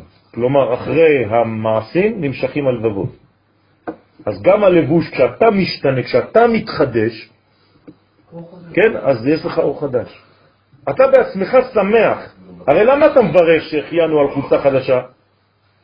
מה זה שהחיינו? אם אני אומר שהחיינו, זאת אומרת שהייתי מת. אני עכשיו חי חיים חדשים עם החולצה החדשה הזאת. זה חשוב כל כך. בסדר? למה לא? למה דווקא לבוש? כי זה לבוש, זה בעצם הדבר הכי קרוב אליך. זה ממש מי שאתה. כן, מיכאל, זה אומר שבעצם הנתינה הכי גדולה זה החוסר עשייה. הנתינה... בשבת אנחנו, אנחנו- בשבת אנחנו בחוסר עשייה. אנחנו מתעסקים, לא. אנחנו לא, לא עושים. לא, מה שאתה קורא עושים עושים, אבל יש צורה אחרת של לעשות. לעשות את לעשות השבת. אתה לא עושה מלאכה, אבל אתה עושה המון דברים בשבת. בשבת אתה צריך להיות בהשפעה. בשבת, אם אתה בהשפעה, אתה, אתה בלי, בסופו של דבר אתה איכשהו מבדיל את עצמך מעולם הגשמי. לא הבנתי. אתה מבדיל, יש פה איזשהו, בשבת יש פה איזשהו הבדלה. בשבת, בשבת אני נותן. בשבת אני בנתינה טוטלית. אני בנתינה בלי העולם הגשמי. יפה. אז יש צורות אחרות לנתינה. אני שותה, אני אוכל בשבת. הגשמי זה לא רק מלאכה. אבל זה גם מלאכה. גם. אתה לא יכול להגיד שזה כשאתה מוריד. אתה לא מחליט מה ומה, התורה החליטה מה זה מלאכה ומה לא. אתה לא עושה אותם, אתה מוריד את העולם הגשמי. לא, אתה עושה אותם בבית המקדש, אתה עושה אותם בקודש. אתה לא מוריד, אתה לא מוריד, אתה העלית את העולם. מה שאתה אומר בעצם, שפה זה לא קודש. לא. וואי וואי וואי וואי. יש עשרה שלבים, אחד מהם... יש פה בעיה רצינית עם זה לדעתי. לא זה נשמע לי נורא נורא נורא לא... לא מה שמלמדים, לא מה שלומדים. אתה אומר שזה כאילו, אתה מוריד את החצי מעולם הגשמי מכל המלאכה, שזה, אם, אם זה רק, אם, זה, אם השתמשנו בקודש ואנחנו לא משתמש בו, אז זה כבר לא, לא קשור, זה כבר לא קודש, המלאכה זה לא קודש. אבל זה קודש, אז אתה עושה אותו בבית המקדש. אתה צריך להביא את מה שליקטת, את מה שקיבלת ביום השבת, בנתינה גדולה, אתה מוריד את זה, שיהיה לך שבוע הרבה יותר פנימי, עם תוכן, ממה שהיה לך שבוע שיהיה לפני. אז מתי אני בנתינה? אתה כל הזמן בנתינה. לא, אנחנו מדברים על שבת. איך הנתינה שלי מתבצעת בלי המלאכה הזאת? בגלל שאתה עכשיו מקבל על מנת להשפיע. כלומר, הרעיון שלך בשבת זה תמיד, תמיד, תמיד רק להשפיע. אתה מחייך בשבת. ואז בסופו של דבר... אסור לך להתעצבן בשבת. ואז בסופו של דבר אני, אני, אני מיישם את הנתינה הזאת. במעשים. בשבוע. של מלאכה שהתורה אסרה בשבת, אבל היא נותנת לך רשות לעשות את זה בשבוע. אבל אם היית במדרגה של בית המקדש, אז גם שם אתה מותר, מצווה לך להדליק אש. אנחנו לא יכולים להיות במדרגה של בית המקדש. למה לא? בית המקדש זה... היום, היום, היום. מיכאל, מיכאל, היום. אבל לעתיד לבוא, אנחנו ביום שכולו שבת. זאת אומרת שאנחנו הופכים את העולם הזה לבית מקדש אחד גדול. זאת אומרת שלא יהיו הלכות כמו היום. אז באמת, גם בעשייה שלך תגלה את הקודש הכי גבוה. ונתקנים בה בסוד הייחוד והעיבור, וגם לבושה משתנה כפי קבלת המוחין. לכן כמה לבושים נתלד מן הון, ברא, קודשא, בריחו, קרסאיה ומלאכים, וחיוון ושרפים. כמה לבושים יש לה, שמהם ברא הקדוש ברוך הוא את עולם הכיסא, שעולם הבריאה. כן, הבריאה זה נקרא עולם הכיסא. ואת המלאכים, וחיות, ושרפים, שבעולם היצירה, כל המלאכים האלה שציטטנו עכשיו זה עולם היצירה. ושמיה וערה, שמיים והארץ שבעולם העשייה. וכל מה דברא בהון, וכל צבאם שברא בהם, וכל בריאן דברא מאילן לבושין דילה, כל הבריות שברא הקדוש ברוך הוא, הוא מאלו הלבושים שלה. כלומר, מאיפה באים כל מה שהקדוש ברוך הוא ברא בעולם הזה? רק מהלבושים של המלכות. בגלל שלמלכות דאצילות יש הכלי הזה, שהוא חיצון, פנימי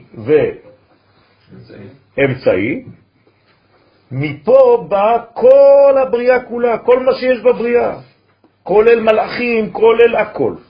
זה רק בגלל שיש שם כלי ראשון. כלומר, הכלי הראשון שהוא הבסיס לכל המציאות, לכל היש, לכל הבריאה כולה, זה אותה מלכות של עולם האצילות. כי עולמות בריאה, יצירה ועשייה נבראו מן הלבושים וההערות של המלכות והאצילות. אז הכל בא ממנה. ראשים לון כל להון, כל להוא, וגליף לון בלבושה, והיא רשמה את כולם וחקקה אותם בלבושיה, כי שם הוא שורשם. כלומר, שורש הכל מלכות דאצילות, לא חשוב מה, הכל, גם הנשמה שלך. מאיפה יצא?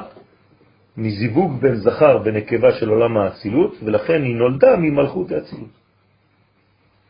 הכל יצא משם, מאותו כלי. ואמרתי לכם מקודם, בסייעתא דשמיא, שכל השאר זה לבושים לזה. בגין להסתכלה מינה בכל בריין, כדי להסתכל ולהשגיח ממנה בכל הבריאות שנבראו בעולמות בריאה, יצירה ועשייה. תשימו לב מה אומר הזוהר. אתה לא מסתכל בלבוש כדי לדעת מה יש בפנים, זה אדם רגיל. מה עושה מקובל? הפוך. הוא יודע מה יש בפנים, ואז הוא יודע איך זה מתגלה בחוץ. כלומר, אדם שהוא בעצם לומד סוד התורה, הוא מסתכל על העולם מבפנים כלפי חוץ. אדם רגיל, כן, מדען, מה עושה מדען? הוא רואה תוצאה ומנסה לחפש את הסיבה. בתורת הקבלה זה הפוך, אתה יודע מה הסיבה, כי למדת, כי זה תורה של גאולה וזה תורה של נבואה. הקדוש ברוך הוא כבר נתן לך את הסיבה הראשונה, ואז אתה יודע מה התוצאות החיצוניות. בסדר? מה? זה מבט אלוהי. כי עין בעין יראו בשוב השם ציון. מי שמסתכל על המציאות בעיניים אלוהיות, אז הוא רואה מפפנים כלפי חוץ. מה זה בו זמנית? כן, הוא רואה את הכל. מן העולם ועד העולם. אתה מתקדם בטור, בצעד צעד.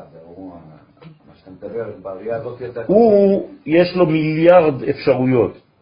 הוא יכול להיות פה, הוא יכול להיות פה, הוא יכול להיות פה, הוא יכול להיות פה. מכל אחד הוא רואה את הדבר מזווית אחרת, נכון? כמה שאתה יותר קרוב לפנימיות, כמה שאתה באמת האבסולוטית.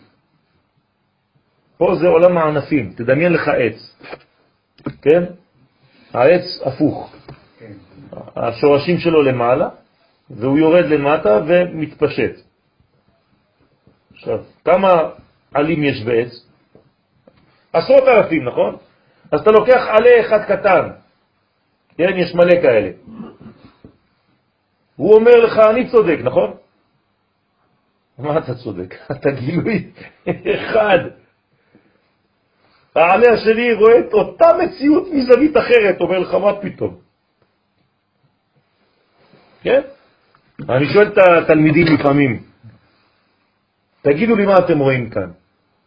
אז הם אומרים לי יד, כן, אמרתי להם, טוב, בסדר, אני יודע שרואים יד, גם אני רואה יד, אבל תגידו מה אתם רואים. אה, רואים שערות, רואים ציפורניים. אמרתי להם, מעניין, אני רואה את אותה יד ואני לא רואה לא ציפורניים ולא שערות. איך זה יכול להיות? אז מי צודק? שנינו צודקים, נכון? אלו ואלו דברי אלוהים חיים. אבל מי שמסתכל בפנימיות הוא רואה גם את זה וגם את זה. ולכן הלוחות, אמרנו שבוע שעבר, אתם זוכרים בזוהר, שהיו נראים מכל הכיוונים. מכל הכיוונים, זה אומר שזה ראייה בעצם פנימית מן הפנים אל החוץ, כי אם זה היה חיצוני, היית רואה רק מהמבט שלך, אז זה היה הופך את הכל לסובייקטיבי. כלומר, הראייה האחת שהיא אובייקטיבית לחלוטין, היא ראייתו של הבורא. וככל שאני מתקרב, אני כבן אדם, לראייה של הבורא, כל המציאות שלי משתנה. היא אחת. נכון. גם אני וגם... הכל, הכל, הכל, הכל. גם אני וגם החרדי זה אחד. נכון, נכון. מה, למה החרדי עכשיו פתאום? לא, היה פה אש. אה, הייתה אש לפני. טוב. בכוונה. אנחנו אוהבים את כל עם ישראל, וכל אחד יש לו הערה משלו. אני יכול להילחם ולהגיד את הדעות שלי, אבל אני לא פוסל את מציאותו של השני. הוא לגיטימי, לחלוטין. גם אם אני חולק עליו. לרחמה עליי הוא כדי לרחם עליהם, ולהשפיעם שפע חיות משורשם שבמלכות. מה שאתה מוכר, אתה אומר כנגד, מה שזה לא. לא, אני לא אומר שהוא פסול. אני אומר שהראייה שלי היא כזאת ואני נלחם עליה, זה נקרא מלחמתה של תורה, אני יודע שאני עלה, והוא עלה אחר. זהו. אז יש לי מקור שאני נסמך עליו, אבל אני יודע שהוא מוסיף ומשלים אותי. יפה. הוא יכול לעשות דברים שנוגדים לחלוטין את מה שאתה אומר. אז אמרתי, אני נלחם נגד הדעה שלו, אבל אני יודע שבסופו של דבר שנינו משלימים אחד את השני. קשה. משלימים. משלימים. שלי, הם לא נכונים, המעשים שלו, אין דבר שהוא כל כולו רע או כל כולו טוב. אתה צריך לדעת, יש הרבה ניואנסים בפנים. נכון. נכון, נכון, אז אני אומר להם את הדעה שלי, אבל אני לא סותר אותם, הם קיימים, לא. אבל הם סופרים אותך. בסדר, זה הדעה שלך. זה הבעיה שלהם. הוא לא חושב שאתה עלה והוא עלה, הוא אוקיי. חושב שהוא הגזע ואתה אין תקרא בעיה, נכון. ולמרות זאת אני מוכן להכיל אותו ולאהוב אותו, גם אם הוא סותר אותי. זה השיטה שלך. בסדר. הוא לא יהיה מוכן לקבל אותך בשום אני שהיא יודע, לא. לגיטימית לחלוטין. בסדר. זה עולם אצילות. זה, זה בעיה שלו, נכון? יש לו בעיה. אם הוא מחסל אותי לחלוטין ואני לא קיים ו- ולא לגיטימי. מה? נכון. הורג אותי. אתה, זה נראה ככה מבחינה חיצונית, בסופו של דבר הכל אחד. הגדולים לא ככה. נכון. הגדולים אף פעם הם תמיד נמצאים ברמה של כולם. הבעיה שלנו, אמרנו, תמיד, תמיד הבעיה שלנו זה אצל... הבעיה שלנו זה שאנחנו חושבים שאנחנו מייצגים מישהו. כן? ורזה דמילה, וסוד הדבר נרמז במה שכתוב, וראיתיה לזכור ברית עולם. הוא מפרש שהשכינה אומרת וראיתיה, מה זאת אומרת וראיתיה? באילל לבושים.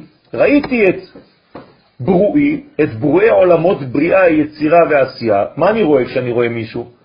את החיצוניות שלו, נכון? הדבר הראשון שאני נפגש איתו זה החיצוניות. גם אם זה גוף, זה גם לבוש, זה לא נשמה, אני לא רואה נשמות. אני, מתי אני רואה נשמה? כשאני מתחיל להכיר את הבן אדם. אבל לפני כן, מה אני רואה בו? רק דברים חיצוניים. אז אומר, וראיתיה, זה הדבר הראשון, אני פוגש אותה ברואי עולמות בריאה, יצירה ועשייה. שחקוקים באלו הלבושים. כלומר, אני מסתכל על הלבושים שלהם, ואני יודע שכנראה הם מייצגים כאן תוכן. כלומר, אם אני רואה את המלך לבוש בלבן, אני יודע שהיום הוא במידת הרחמים. אם אני רואה שהמלך לבוש אדום, אני יודע שהוא יוצא למלחמה. זה אותו מלך, כן, אבל יש זמנים של, כן, עיתים, כמו שאומר שלמה המלך, עת לזה ועת אהוב ועת זה ועת זה, יש עת לכל דבר. דהינו נהירים בכל זימנים לידי ישראל נהרים לון בעובדין טבים, שהם מאירים בכל הזמנים שישראל מאירים אותם במעשים טובים. דהיינו, כפי עליית המן, כן, עליית המן ממעשים הטובים של בני ישראל. זה מה שאנחנו עושים בעליית מן, כן, יש אל החוף. דיברתי כמו אשכנזי, חוף. ככה מאירה המלכות בשפע עליון. זאת אומרת, אני יודע לקחת בחשבון שיש לבושים. יש לבושים. וחייב שיהיו לבושים. אנחנו בעולם של מלבוש. אין דרך אחרת להתגלות. זה חשמל. זה נקרא עולם של חשמל. זה מלבוש. עולם המלבוש, כן, יש מלא מלא לבושים, כן. אתה יכול ליפול, אבל אתה לא חייב ליפול. נכון, יש סכנה. נכון. בכל הסתר יש סכנה, שתלך יותר מדי ללבוש ותשכח מה הוא נושא בקרבו. נכון, זה בדיוק הלבוש. יפה, הוא מחזק כדי לגלות. יצאת פעם ערום? למה אתה לא יוצא ערום לרחוב? האמת היא שהוא לא צריך לבוש. גם ערום זה לבוש כבר, נכון? לנשמה. אבל ראית פעם נשמה? לא ראית נשמה, ראית רק לבושים של נשמות, נכון? מה? אור. אז זה משהו אחר. אם אתה מגיע לרמה של ראיית נשמה, זה כבר, אני מדבר ברמה אחרת. וגם שם, מה אני רואה בעצם? את הלבוש של הנשמה, שנקרא צלם. תמיד אתה רואה לבושים, אין משהו אחר, אי אפשר משהו אחר. אי אפשר להתגלות בעולמנו בלי לבוש. איך אני. יפה, אז אתה צריך לעשות עבודה, אתה צריך לעשות עבודה על עצמך, לא להיתקע בקנקן, אלא לדעת שיש קנקן ולהסתכל במה שיש בו. בשר מבשר. כן, נכון, הבשר מבשר. זה במשך כל השנה, אז בפורים אנחנו כאילו באחדות מלאה, ואז אני יכול להתלבש מה שאני רוצה. אין קשר ל... אפשר לומר שבימי הפורים, אבל האמת שבימי הפורים מי שמתחפש הוא מתחפש למישהו בפנים. מה לא נכון? הוא מדלל. למה אתה אומר? שבדרך כלל הבן- האנשים בוחרים, זה מה שהם בפנימיות שלהם זה באותה תקופה. זה מה שאמור להיות, כן. טוב, אני אשים לב לזה. אוקיי, אז זה- עדיף- שלא תתחפש לשטן, בוא נגיד ככה. כן, לא. נכון. אז בסדר, אבל מבחינת התוכן הפנימי זה זה. ובגנאי הוא, כן, בקודשא בריחו רחים עלי הוא, ובזכות מעשים הטובים של ישראל, כן, דוב כתב לי מקורי, בסיום, הוא אומר, חשבתי שזה אמיתי, כל הלבוש של פורים. אז ובזכות מעשים הטובים של ישראל, מרחם הקדוש ברוך הוא על כל ברואי עולמות בריאה, יצירה ועשייה. למה? כי ישראל הם בעצם התוכן.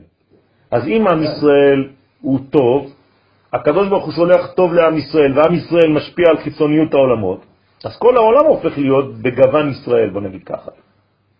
בטוב. אז אנחנו מתפלל על חברו? בוודאי, לא רק על חברו, על- על כל העולם. בדיוק. על כל היקום אתה מתפלל כל הזמן. כל מה שאנחנו מקבלים זה בשבילהם. נכון? אור. אזן את הכל. מה זה אזן את הכל? ברוך אתה השם אזן את הכל. כל היצורים בעולם. אבל בסדר, הכל זה כבר מלכות. כן? אבל אזן את הכל, מה זה אומר? זה אומר שאתה בעצם אה, מתפלל שהקדוש ברוך הוא יביא גשם, יביא זה, למי? רק לנו. הוא מביא לכל העולם. עם ישראל מתפלל עבור כל העולם. מי שמתפלל עבור חברו נענה תפילה. בראש השנה, יודע. בראש השנה מעביר, מבקשים מנציג מדינה להגיע לבתי כנסת על מנת לברך את המדינה שבו אותם אנשים נמצאים, וזה חובה, עם דגל המדינה. אתה מדבר בחו"ל. בחו"ל. לא, לא אמרת. אמרתי. אמרתי. אה, כן. זה היה המילה הראשונה. טוב. ואי עבדין עובדין בישין, ואם חז ושלום בני ישראל עושים מעשים רעים, כן? מה זה מעשים רעים? מי קובע מה זה טוב ורע? התורה, הקדוש ברוך הוא. אני לא יכול לקבוע מה טוב ורע, אני לא יודע מה טוב ורע. תשאל אנשים שלא יודעים כלום, מה זה טוב ומה זה רע, כל אחד יגיד לו משהו אחר. אין לנו סתם ערכים באוויר, אנחנו, כל הערכים שלנו זה מה שקיבלנו מהתורה. אין לנו אפשרות אחרת לדעת מה זה טוב ומה זה רע. כי אנחנו פגומים, כי אנחנו חסרים, אנחנו לא יודעים בטבעיות לגלות את הטוב ואת הרע. הלוואי ונגיע לזה יום אחד. החושים שלנו לא בריאים כמו שצריך. אם היינו יודעים לא היינו צריכים תורה. נכון, אז בינתיים אנחנו צריכים את התורה. אז עכשיו, כשעם ישראל עושה מעשים רעים ביחס למה שהתורה אומרת, מה זה עושה? זה פוגם בשכינה. חז ושלום. מה זה אומר שזה פוגם בשכינה? היא התלבשת לבושים אחרים וחמים. אז היא מתלבשת בלבושים אחרים שחורים.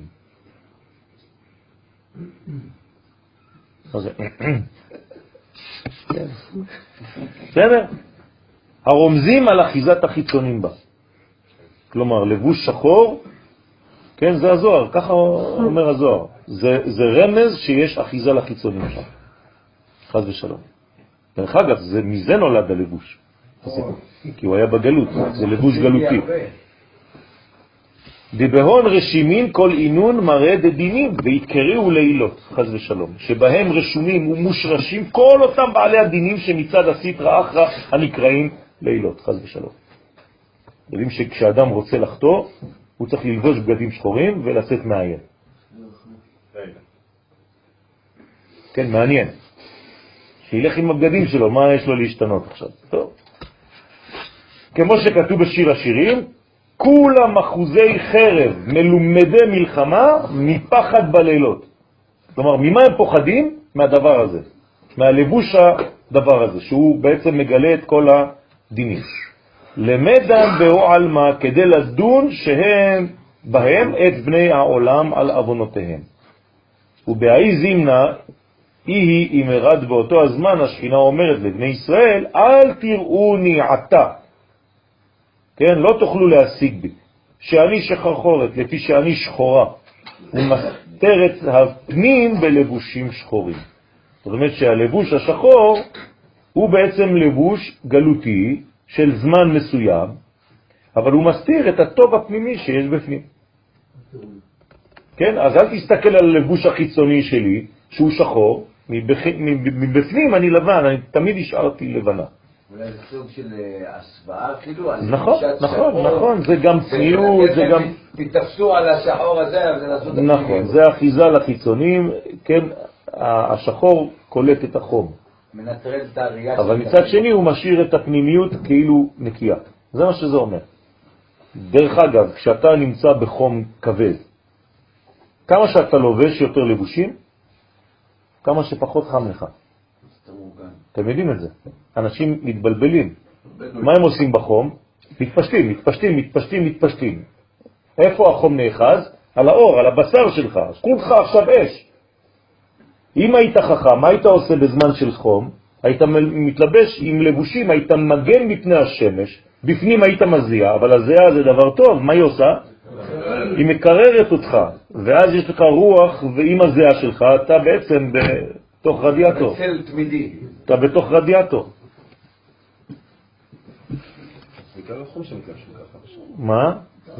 זה החום, כן. גם בשביל החום, גם בשביל וזה סבבה. כן. לא, סבא לא בא, אבל הוא כבר הלך, עכשיו הוא דיבר כבר, עוד מעט הוא יחזור. הנה, כאן מתחיל הסבא להשיב. על שאלת רבי שמעון, ששאל איך פרצופי בריאה, יצירה ועשייה חקוקים במלכות דאצילות. איך, איך זה קורה? על זה משיב הסבא ובגינדה, ולפי שכל פרצופי עולמות בריאה, יצירה, עשייה נבראו מן הלבושים של המלכות של הצילות. עכשיו אתם מבינים, נכון? אם שואלים אתכם שאלה, ממה נוצרו כל מה שנוצר בעולם? מהמלכות והצילות מאותו כלי שעכשיו ציירתי לכם שם. כן, רק להמחיש. גם, גם נשמת ישראל, מה זה נשמת ישראל? זה מלכות האצילות, זה יוצא ממלכות האצילות. זה, זה שמה נולד, אבל איפה זה מופיע, יוצא למציאות? הכל זה בדיוק, זה מה שאנחנו אומרים. הכל יוצא משם, רק ממלכות האצילות. לכן אילן מסיתרא דלבושין אינון גליפין בה, אלו הפרצופים של עולמות בריאה, יצירה, עשייה, שנבראו מצד הלבושים של המלכות והאצילות. כן, הלבושים שלה, הכלים שלה. רגע, רב, איפה אין את העשר ספירות? מה זאת, איפה אין עשר ספירות כן, בכלל? עשר ספירות, לא. עשר ספירות זה עולם האצילות, זה הבניין. לא לפני עולם האצילות... זאת אומרת שיש לה מלכות.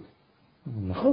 אז אם יש לה מלכות, אז יש לה יסוד ויש לה נצח. בוודאי, בעולם האצילות יש עוד כל זה. אז האצילות היא עדיין חילוקים. זה לא נכון, אבל שמה זה חילוקים שאתה עכשיו קורא לזה חילוקים. אבל הזוהר מחדש לנו שבעולם האצילות אין הבדל בין האורות לבין הכלים, זה החידוש. אז אתה צודק שיש עדיין פרצופים שונים, אבל יש מדרגות שהן עליונות יותר, ששם הכל אחד כבר. מהאצילות? כאילו? כן, עוד יותר גבוה. בסדר? אז הם חקוקים בלבושים שהם ג' כלים שלה, ולא בגופה ועצמותה, בכלים שלה. זאת אומרת, זה הדבר הכי חיצוני שיש, שברא בעצם את בריאה, יצירה ועשייה. כל מה שאתה רואה בבריאה, יצירה ועשייה, זה יוצא מהכי חיצוני של עולם האצילות. זה רק במלכות. כן.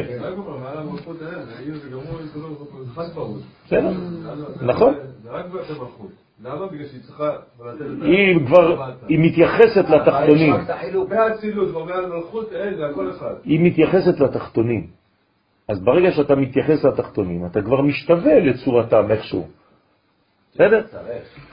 כי עילאין העליונים, כן, העליונים שהם ג' כלים של המלכות דאצילות, יורדים ונעשים נשמות בעולמות בריאה, יצירה ועשייה. כלומר, הנשמות של בריאה, של יצירה ועשייה, זה כלי בעולם האצילות. דהינון מלכין ושלטין על תתאין, ולכן הם מלכים, כן, מולכים, ומושלים על התחתונים שהם פרצופי עולמות בריאה, יצירה ועשייה. ומלכין יתקריאו מסתרה דמלכות, והם נקראים שם מלכים. למה קוראים למלך מלך? בכל עולם לא חשוב עד העולם שלנו. אנחנו רוצים מלך המשיח, בגלל שהוא יוצא ממלכות דאצילות. לכן קוראים לו מלך. אם הוא מגלה כן, בנאמנות טוטלית את מה שקורה שם, אז הוא מלך נאמן. יש לו עם, הוא לא יכול להיות מלך אם אין לו עם בכלל. לא צריך לעשות לו עם. לא, יורד. לא, הוא מתגלה כמלך על. בסדר? אם לא היה לו על, הוא לא היה מלך. לפי שהם כלים ולבושים של המלכות והאצילות. כן, עשינו הרבה מאמרים היום, כן? למדתם לפחות חמש שנים גמרא. להבין את המאמר הבא, נקדים מה שכתב בעץ חיים, כי שישה קצוות של זעירנפין, לפי שיצאו בתחילה קודם התיקון בסוד שורש ועיקר, אינם מסתלקים על ידי אבונות התחתונים. מה זה אומר? זה אומר שבעצם שישה קצוות, ו' קצוות של עולם האצילות, שזה אירנפין, זה אף פעם לא נפגם, לא מתקלקל. זה יצא לפני הקלקול ולכן זה נשאר, זה מקור, זה בסיס. כל מה שעשית שטויות במרכאות זה רק לבושים על. תוריד את הלבושים האלה, המקור נשאר תמיד אותו מקור. ולא שייך בהם שינוי. על זה נאמר אני השם י' כו' כזה תפארת, זה רנפין, לא שניתי. אבל ג' ראשונות, לפי שבאו בסוד תוספת בעת התיקון, כן, הרי מה נולד ראשון? אז שש מדרגות. זעירנפין הוא בן שש בהתחלה, שש מדרגות. מה נוסף לו? מוכין. זה פרדוקס עכשיו. בגלל שהם באו בתוספת, הם מסתלקים על ידי אבונות. כי זה בא בתוספת, זה לא מה שהיה במקור. אתם איתי או לא? זעירנפין כשהוא נולד, הרי זעירנפין זה לא מציאות שישנה. זה, זה, האין סוף ברוך הוא הוציא יום אחד את מה שאנחנו קוראים היום זעירנפין, שש מדרגות, בסדר? שיהפכו להיות שישה ימים בשבוע. זה נקרא ו' קצוות, זה הו' של י' כו' הו' הזאת של י' כו' היא הייתה המקור של הכל, נכון? כל מה שהתווסף אחר כך, לבושים וכו', וגם מוחין שלה, קטע חוכמה ובינה, שלא היו לה, אם יש פגמים, זה יפגום בכל הדברים האלה, ואלה יסתלקו, אבל זה לא יסתלק כי זה מה שהיה בהתחלה, זה הבסיס שאי אפשר בלי. אתם איתי עכשיו, הבנתם? זהו, זה פשוט מאוד. מה שהיה במקור נשאר תמיד. מה שבא בתוספת מסתלק כשיש פגם. ברור? אוקיי. זאת אומרת, אם קיבלת מוחין, ועכשיו אתה חותם, מה קורה? המוחין מסתלקים. השאלה כמה? בסדר, אל תיכנס עכשיו. השאלה איזה חטא. בסדר? אז יש חטאים שפוגמים יותר ויותר פנימה, או יותר ויותר בחוץ, תלוי. לכן, זה שאמר, עכשיו, בשביל להבין את המאמר הבא צריך לדעת את היסוד הזה. אז בעצם היסוד הבסיסי להכל זה זעירנטי, זה הוו הזאת. זה שאמר, כי מה שאמרנו לאל, שמכל הבירורים העולים מעולמות בריאה, יצירה ועשייה נעשים מוחים ולבושים בזעירנטין דאצילות. נכון? אמרנו שכל הבירורים שאתה מעלה לעולם האצילות, מה אתה עושה איתם שם בעולם האצילות? זה יכול להיות אפילו מוחין שם. כי אם זה היה דבר גדול מאוד שהעלית, אתה בונה מזה שם הכתר. נכון? אה. בוודאי, זה דברים, זה ברורים, זה ברורים שנפלו. זה אני מברר את המלכות, אחרי זה אני יכול לברר את ההוד, אחרי זה... אתה מביא, אתה מביא, הכתר נשבר, כתר אחד יפה נשבר עם יהלומים. אתה מביא יהלום מהכתר שנשבר, אתה שם אותו למעלה בעולם האצילות. הוא לא נשאר בתחתית של עולם האצילות. וכל זה רק בגימל ראשונות של האצילות. מסיטרא דגופה, אבל מצד הגוף של זעיר אנפין, זה האצילות עצמו, שכולל את הוו קצוות, זה הגוף של עולם האצילות, הם תמיד במעמדם בלא השתנות. זה לא משתנה אף פעם. הוו הזאת לא משתנה, אין לה שינוי. זה הבסיס, זה מה שישאר. כל מה שבא בתוספת, הולך. זה קראנו בפסח שהמזבח שזה משתק במים, ואז כל פעם זה כאילו סותמים את כן. המים, חוקקים, כן. חוקקים ואז זה נשתק, נכון? אז המקום, ההיכל הזה, זה כמו פעם... כן, כן. אתה יכול לומר שכל מה שהיה בתוספת, כל הדמים, כל הדברים, כל ה... כן, זה נקרא כפרה. מה זה כפרה? אתה מחפר, אתה מוריד, נשאר הבסיס. הבסיס הוא אותו בסיס. הוא לא יכול להשתנות. אם הוא משתנה, גם הבסיס משתנה, אין לך על מה להעמיד שום דבר. אז הבסיס הוא אותו בסיס, תמיד אותו אחד. הוו הזאת היא וו שתמיד נשארת, זה שם הוויה. אין לה שינוי.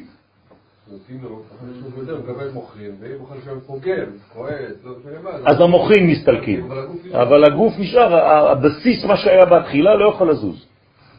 והיינו יתקרא, הם נקראות בשמות האיברים, נקראים בשמות האיברים, חסד, דרוע ימינה, ספירת החסד, זרוע ימין, גבורה, זרוע שמאל, ספירת הגבורה, זרוע שמאל, גופה, עמודה דאמצעיתה, הגוף שהוא ספירת התפארת שבעמוד האמצעי, נצח והוד, טרן שוקים, ספירות נצח והוד הם שתי שוקיים, צדיק אות ברית, ספירת היסוד היא אות ברית, שכל אלו השישה קצוות עומדים וקיימים תמיד בלא השתנות. והאו כמוה, והרי כבר מתפרש כל זה, כך לאל, בדף י"ז. זאת אומרת שהבסיס הזה של חסד, גבורה, תפארת, נצח, הוד, יסוד, כן? זה מה שהקדוש ברוך הוא העמיד בהתחלה. ברא, שיט. זה היסוד, זה הבסיס. הוא הוליד, הוא הביא לעולם הזה שש מדרגות. כי ששת ימים עשה. לא קיבל ששת ימים, הוא עבד שישה ימים. כי ששת ימים עשה, הוא עשה שש מדרגות. לא עניין של זמן, אתם מבינים, נכון? אלא מציאות שמודיעים לך, זה בסיס, זה אקסיומה, בסיסית. הקדוש ברוך הוא עשה שש. השש הזאת לא יכולה להשתנות. השש הזה לא יכול להשתנות. בסדר? מה? ההערות החיוביות שמגיעות לשש הזה. לא כל מה שבא אחרי זה בתוספת כן יכול להסתלק. גם אם זה מוחים. גם אם זה. בסדר? זה בדיוק העניין. להתגלות מצד שני. זה גם האפשרות שניתן לעשות בדיוק. עכשיו, זה בעצם, כאן יש לנו עכשיו בסיס מאוד מאוד מאוד רציני. כן, וזה דבר שאתם רואים באיזה שלב הקדוש ברוך הוא מגלה לנו את זה בזוהר. זה שלב יחסית מאוחר, אתם כבר למדתם הרבה הרבה זמן כבר מה זה זעירנטי, אבל לא ידעתם את האקסיומה הזאת. אז לכל סתירה יכול לתת יום? כן. מן הסתם. כן. למה מן הסתם? כן. כן. לא, כשאני קורא בספר תורה למשל על ימים, אז אני יכול... זה חסד, בדיוק, בדיוק.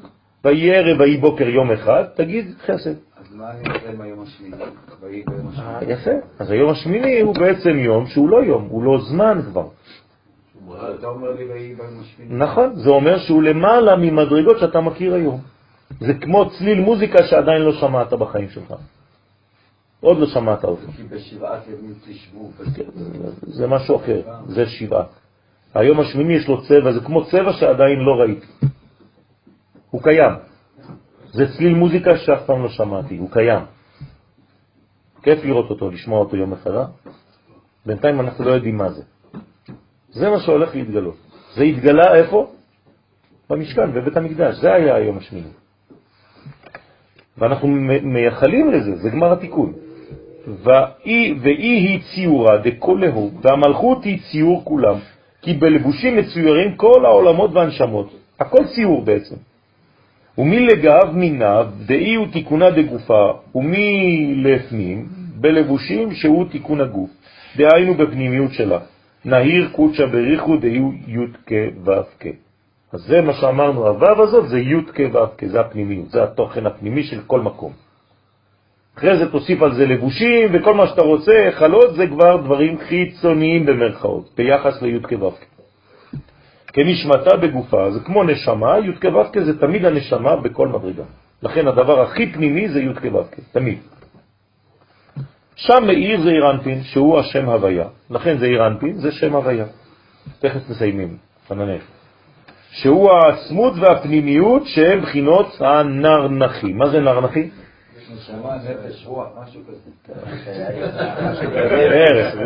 נפש, רוח, נשמה, חיה, יחידה. בסדר, בסדר, יש סדר.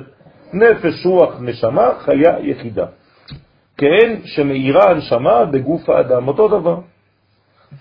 לגו מקולה ההוא דאחית קולה וקשיר קולה. לפנים מן הנר נחי מאיר האין סוף ברוך הוא, בתוך, בתוך, בתוך, בתוך, הקו הכי פנימי, הלשד, כן, מוח העצם, זה אין סוף ברוך הוא. שהוא מייחד הכל ומקשר הכל. זאת אומרת, ככל שאתה פנימי יותר, אתה רואה יותר כולל. הבנתם? ככל שאתה בחוץ יותר, אתה רואה רק פרטים. כנס פנימה, תחדור, זה פנימיות התורה, אתה תראה את החיים שלך כאחדות אחת כוללת. לאט לאט תלמד לראות הכל כאחד. כמה שתהיה בחוץ, תראה הכל כפרטים, פרטים, פרטים שונים. אז אני יכול לראות את זה כאילו רק ביחידה. ביחידה רואים את הכל, נכון. את הכל בצורה אחידה, יחידה. זה נשמתו של מלך המשיח כשהוא עולה לשלב הגדול ביותר. בסדר? זה מה שהוא אמור לגלות לנו בעולם. כאילו הגרעין של העץ שרואים. בדיוק, פה למעלה. כן. שנטמן ראשון באדמה, שכן.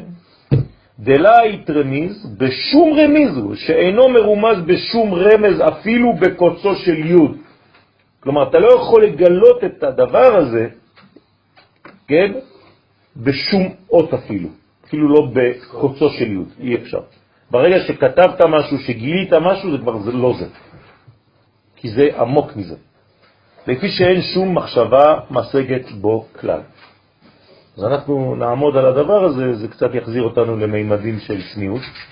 כן? יש מדרגה כזאת שאי אפשר לתפוס בכלל. כאילו כל היש בא מהעין. נכון. נכון, יש מאין. וזה בעצם הבניין, ואנחנו צריכים להיות, להרגיש כמה אנחנו גמדים ביחס לכל המציאות האינסופית הזאת. ולמרות זאת, הקדוש ברוך הוא נתן לנו יכולות ואפשרויות להיות שותפים למהלך. איזה כבוד הוא עשה לנו. כלומר, מבחינה חיצונית, אם אתה לא מבין, אתה אומר, מה זה בדיחה? האינסוף כאילו שיתף אותנו, אנחנו בכלל לא כלום.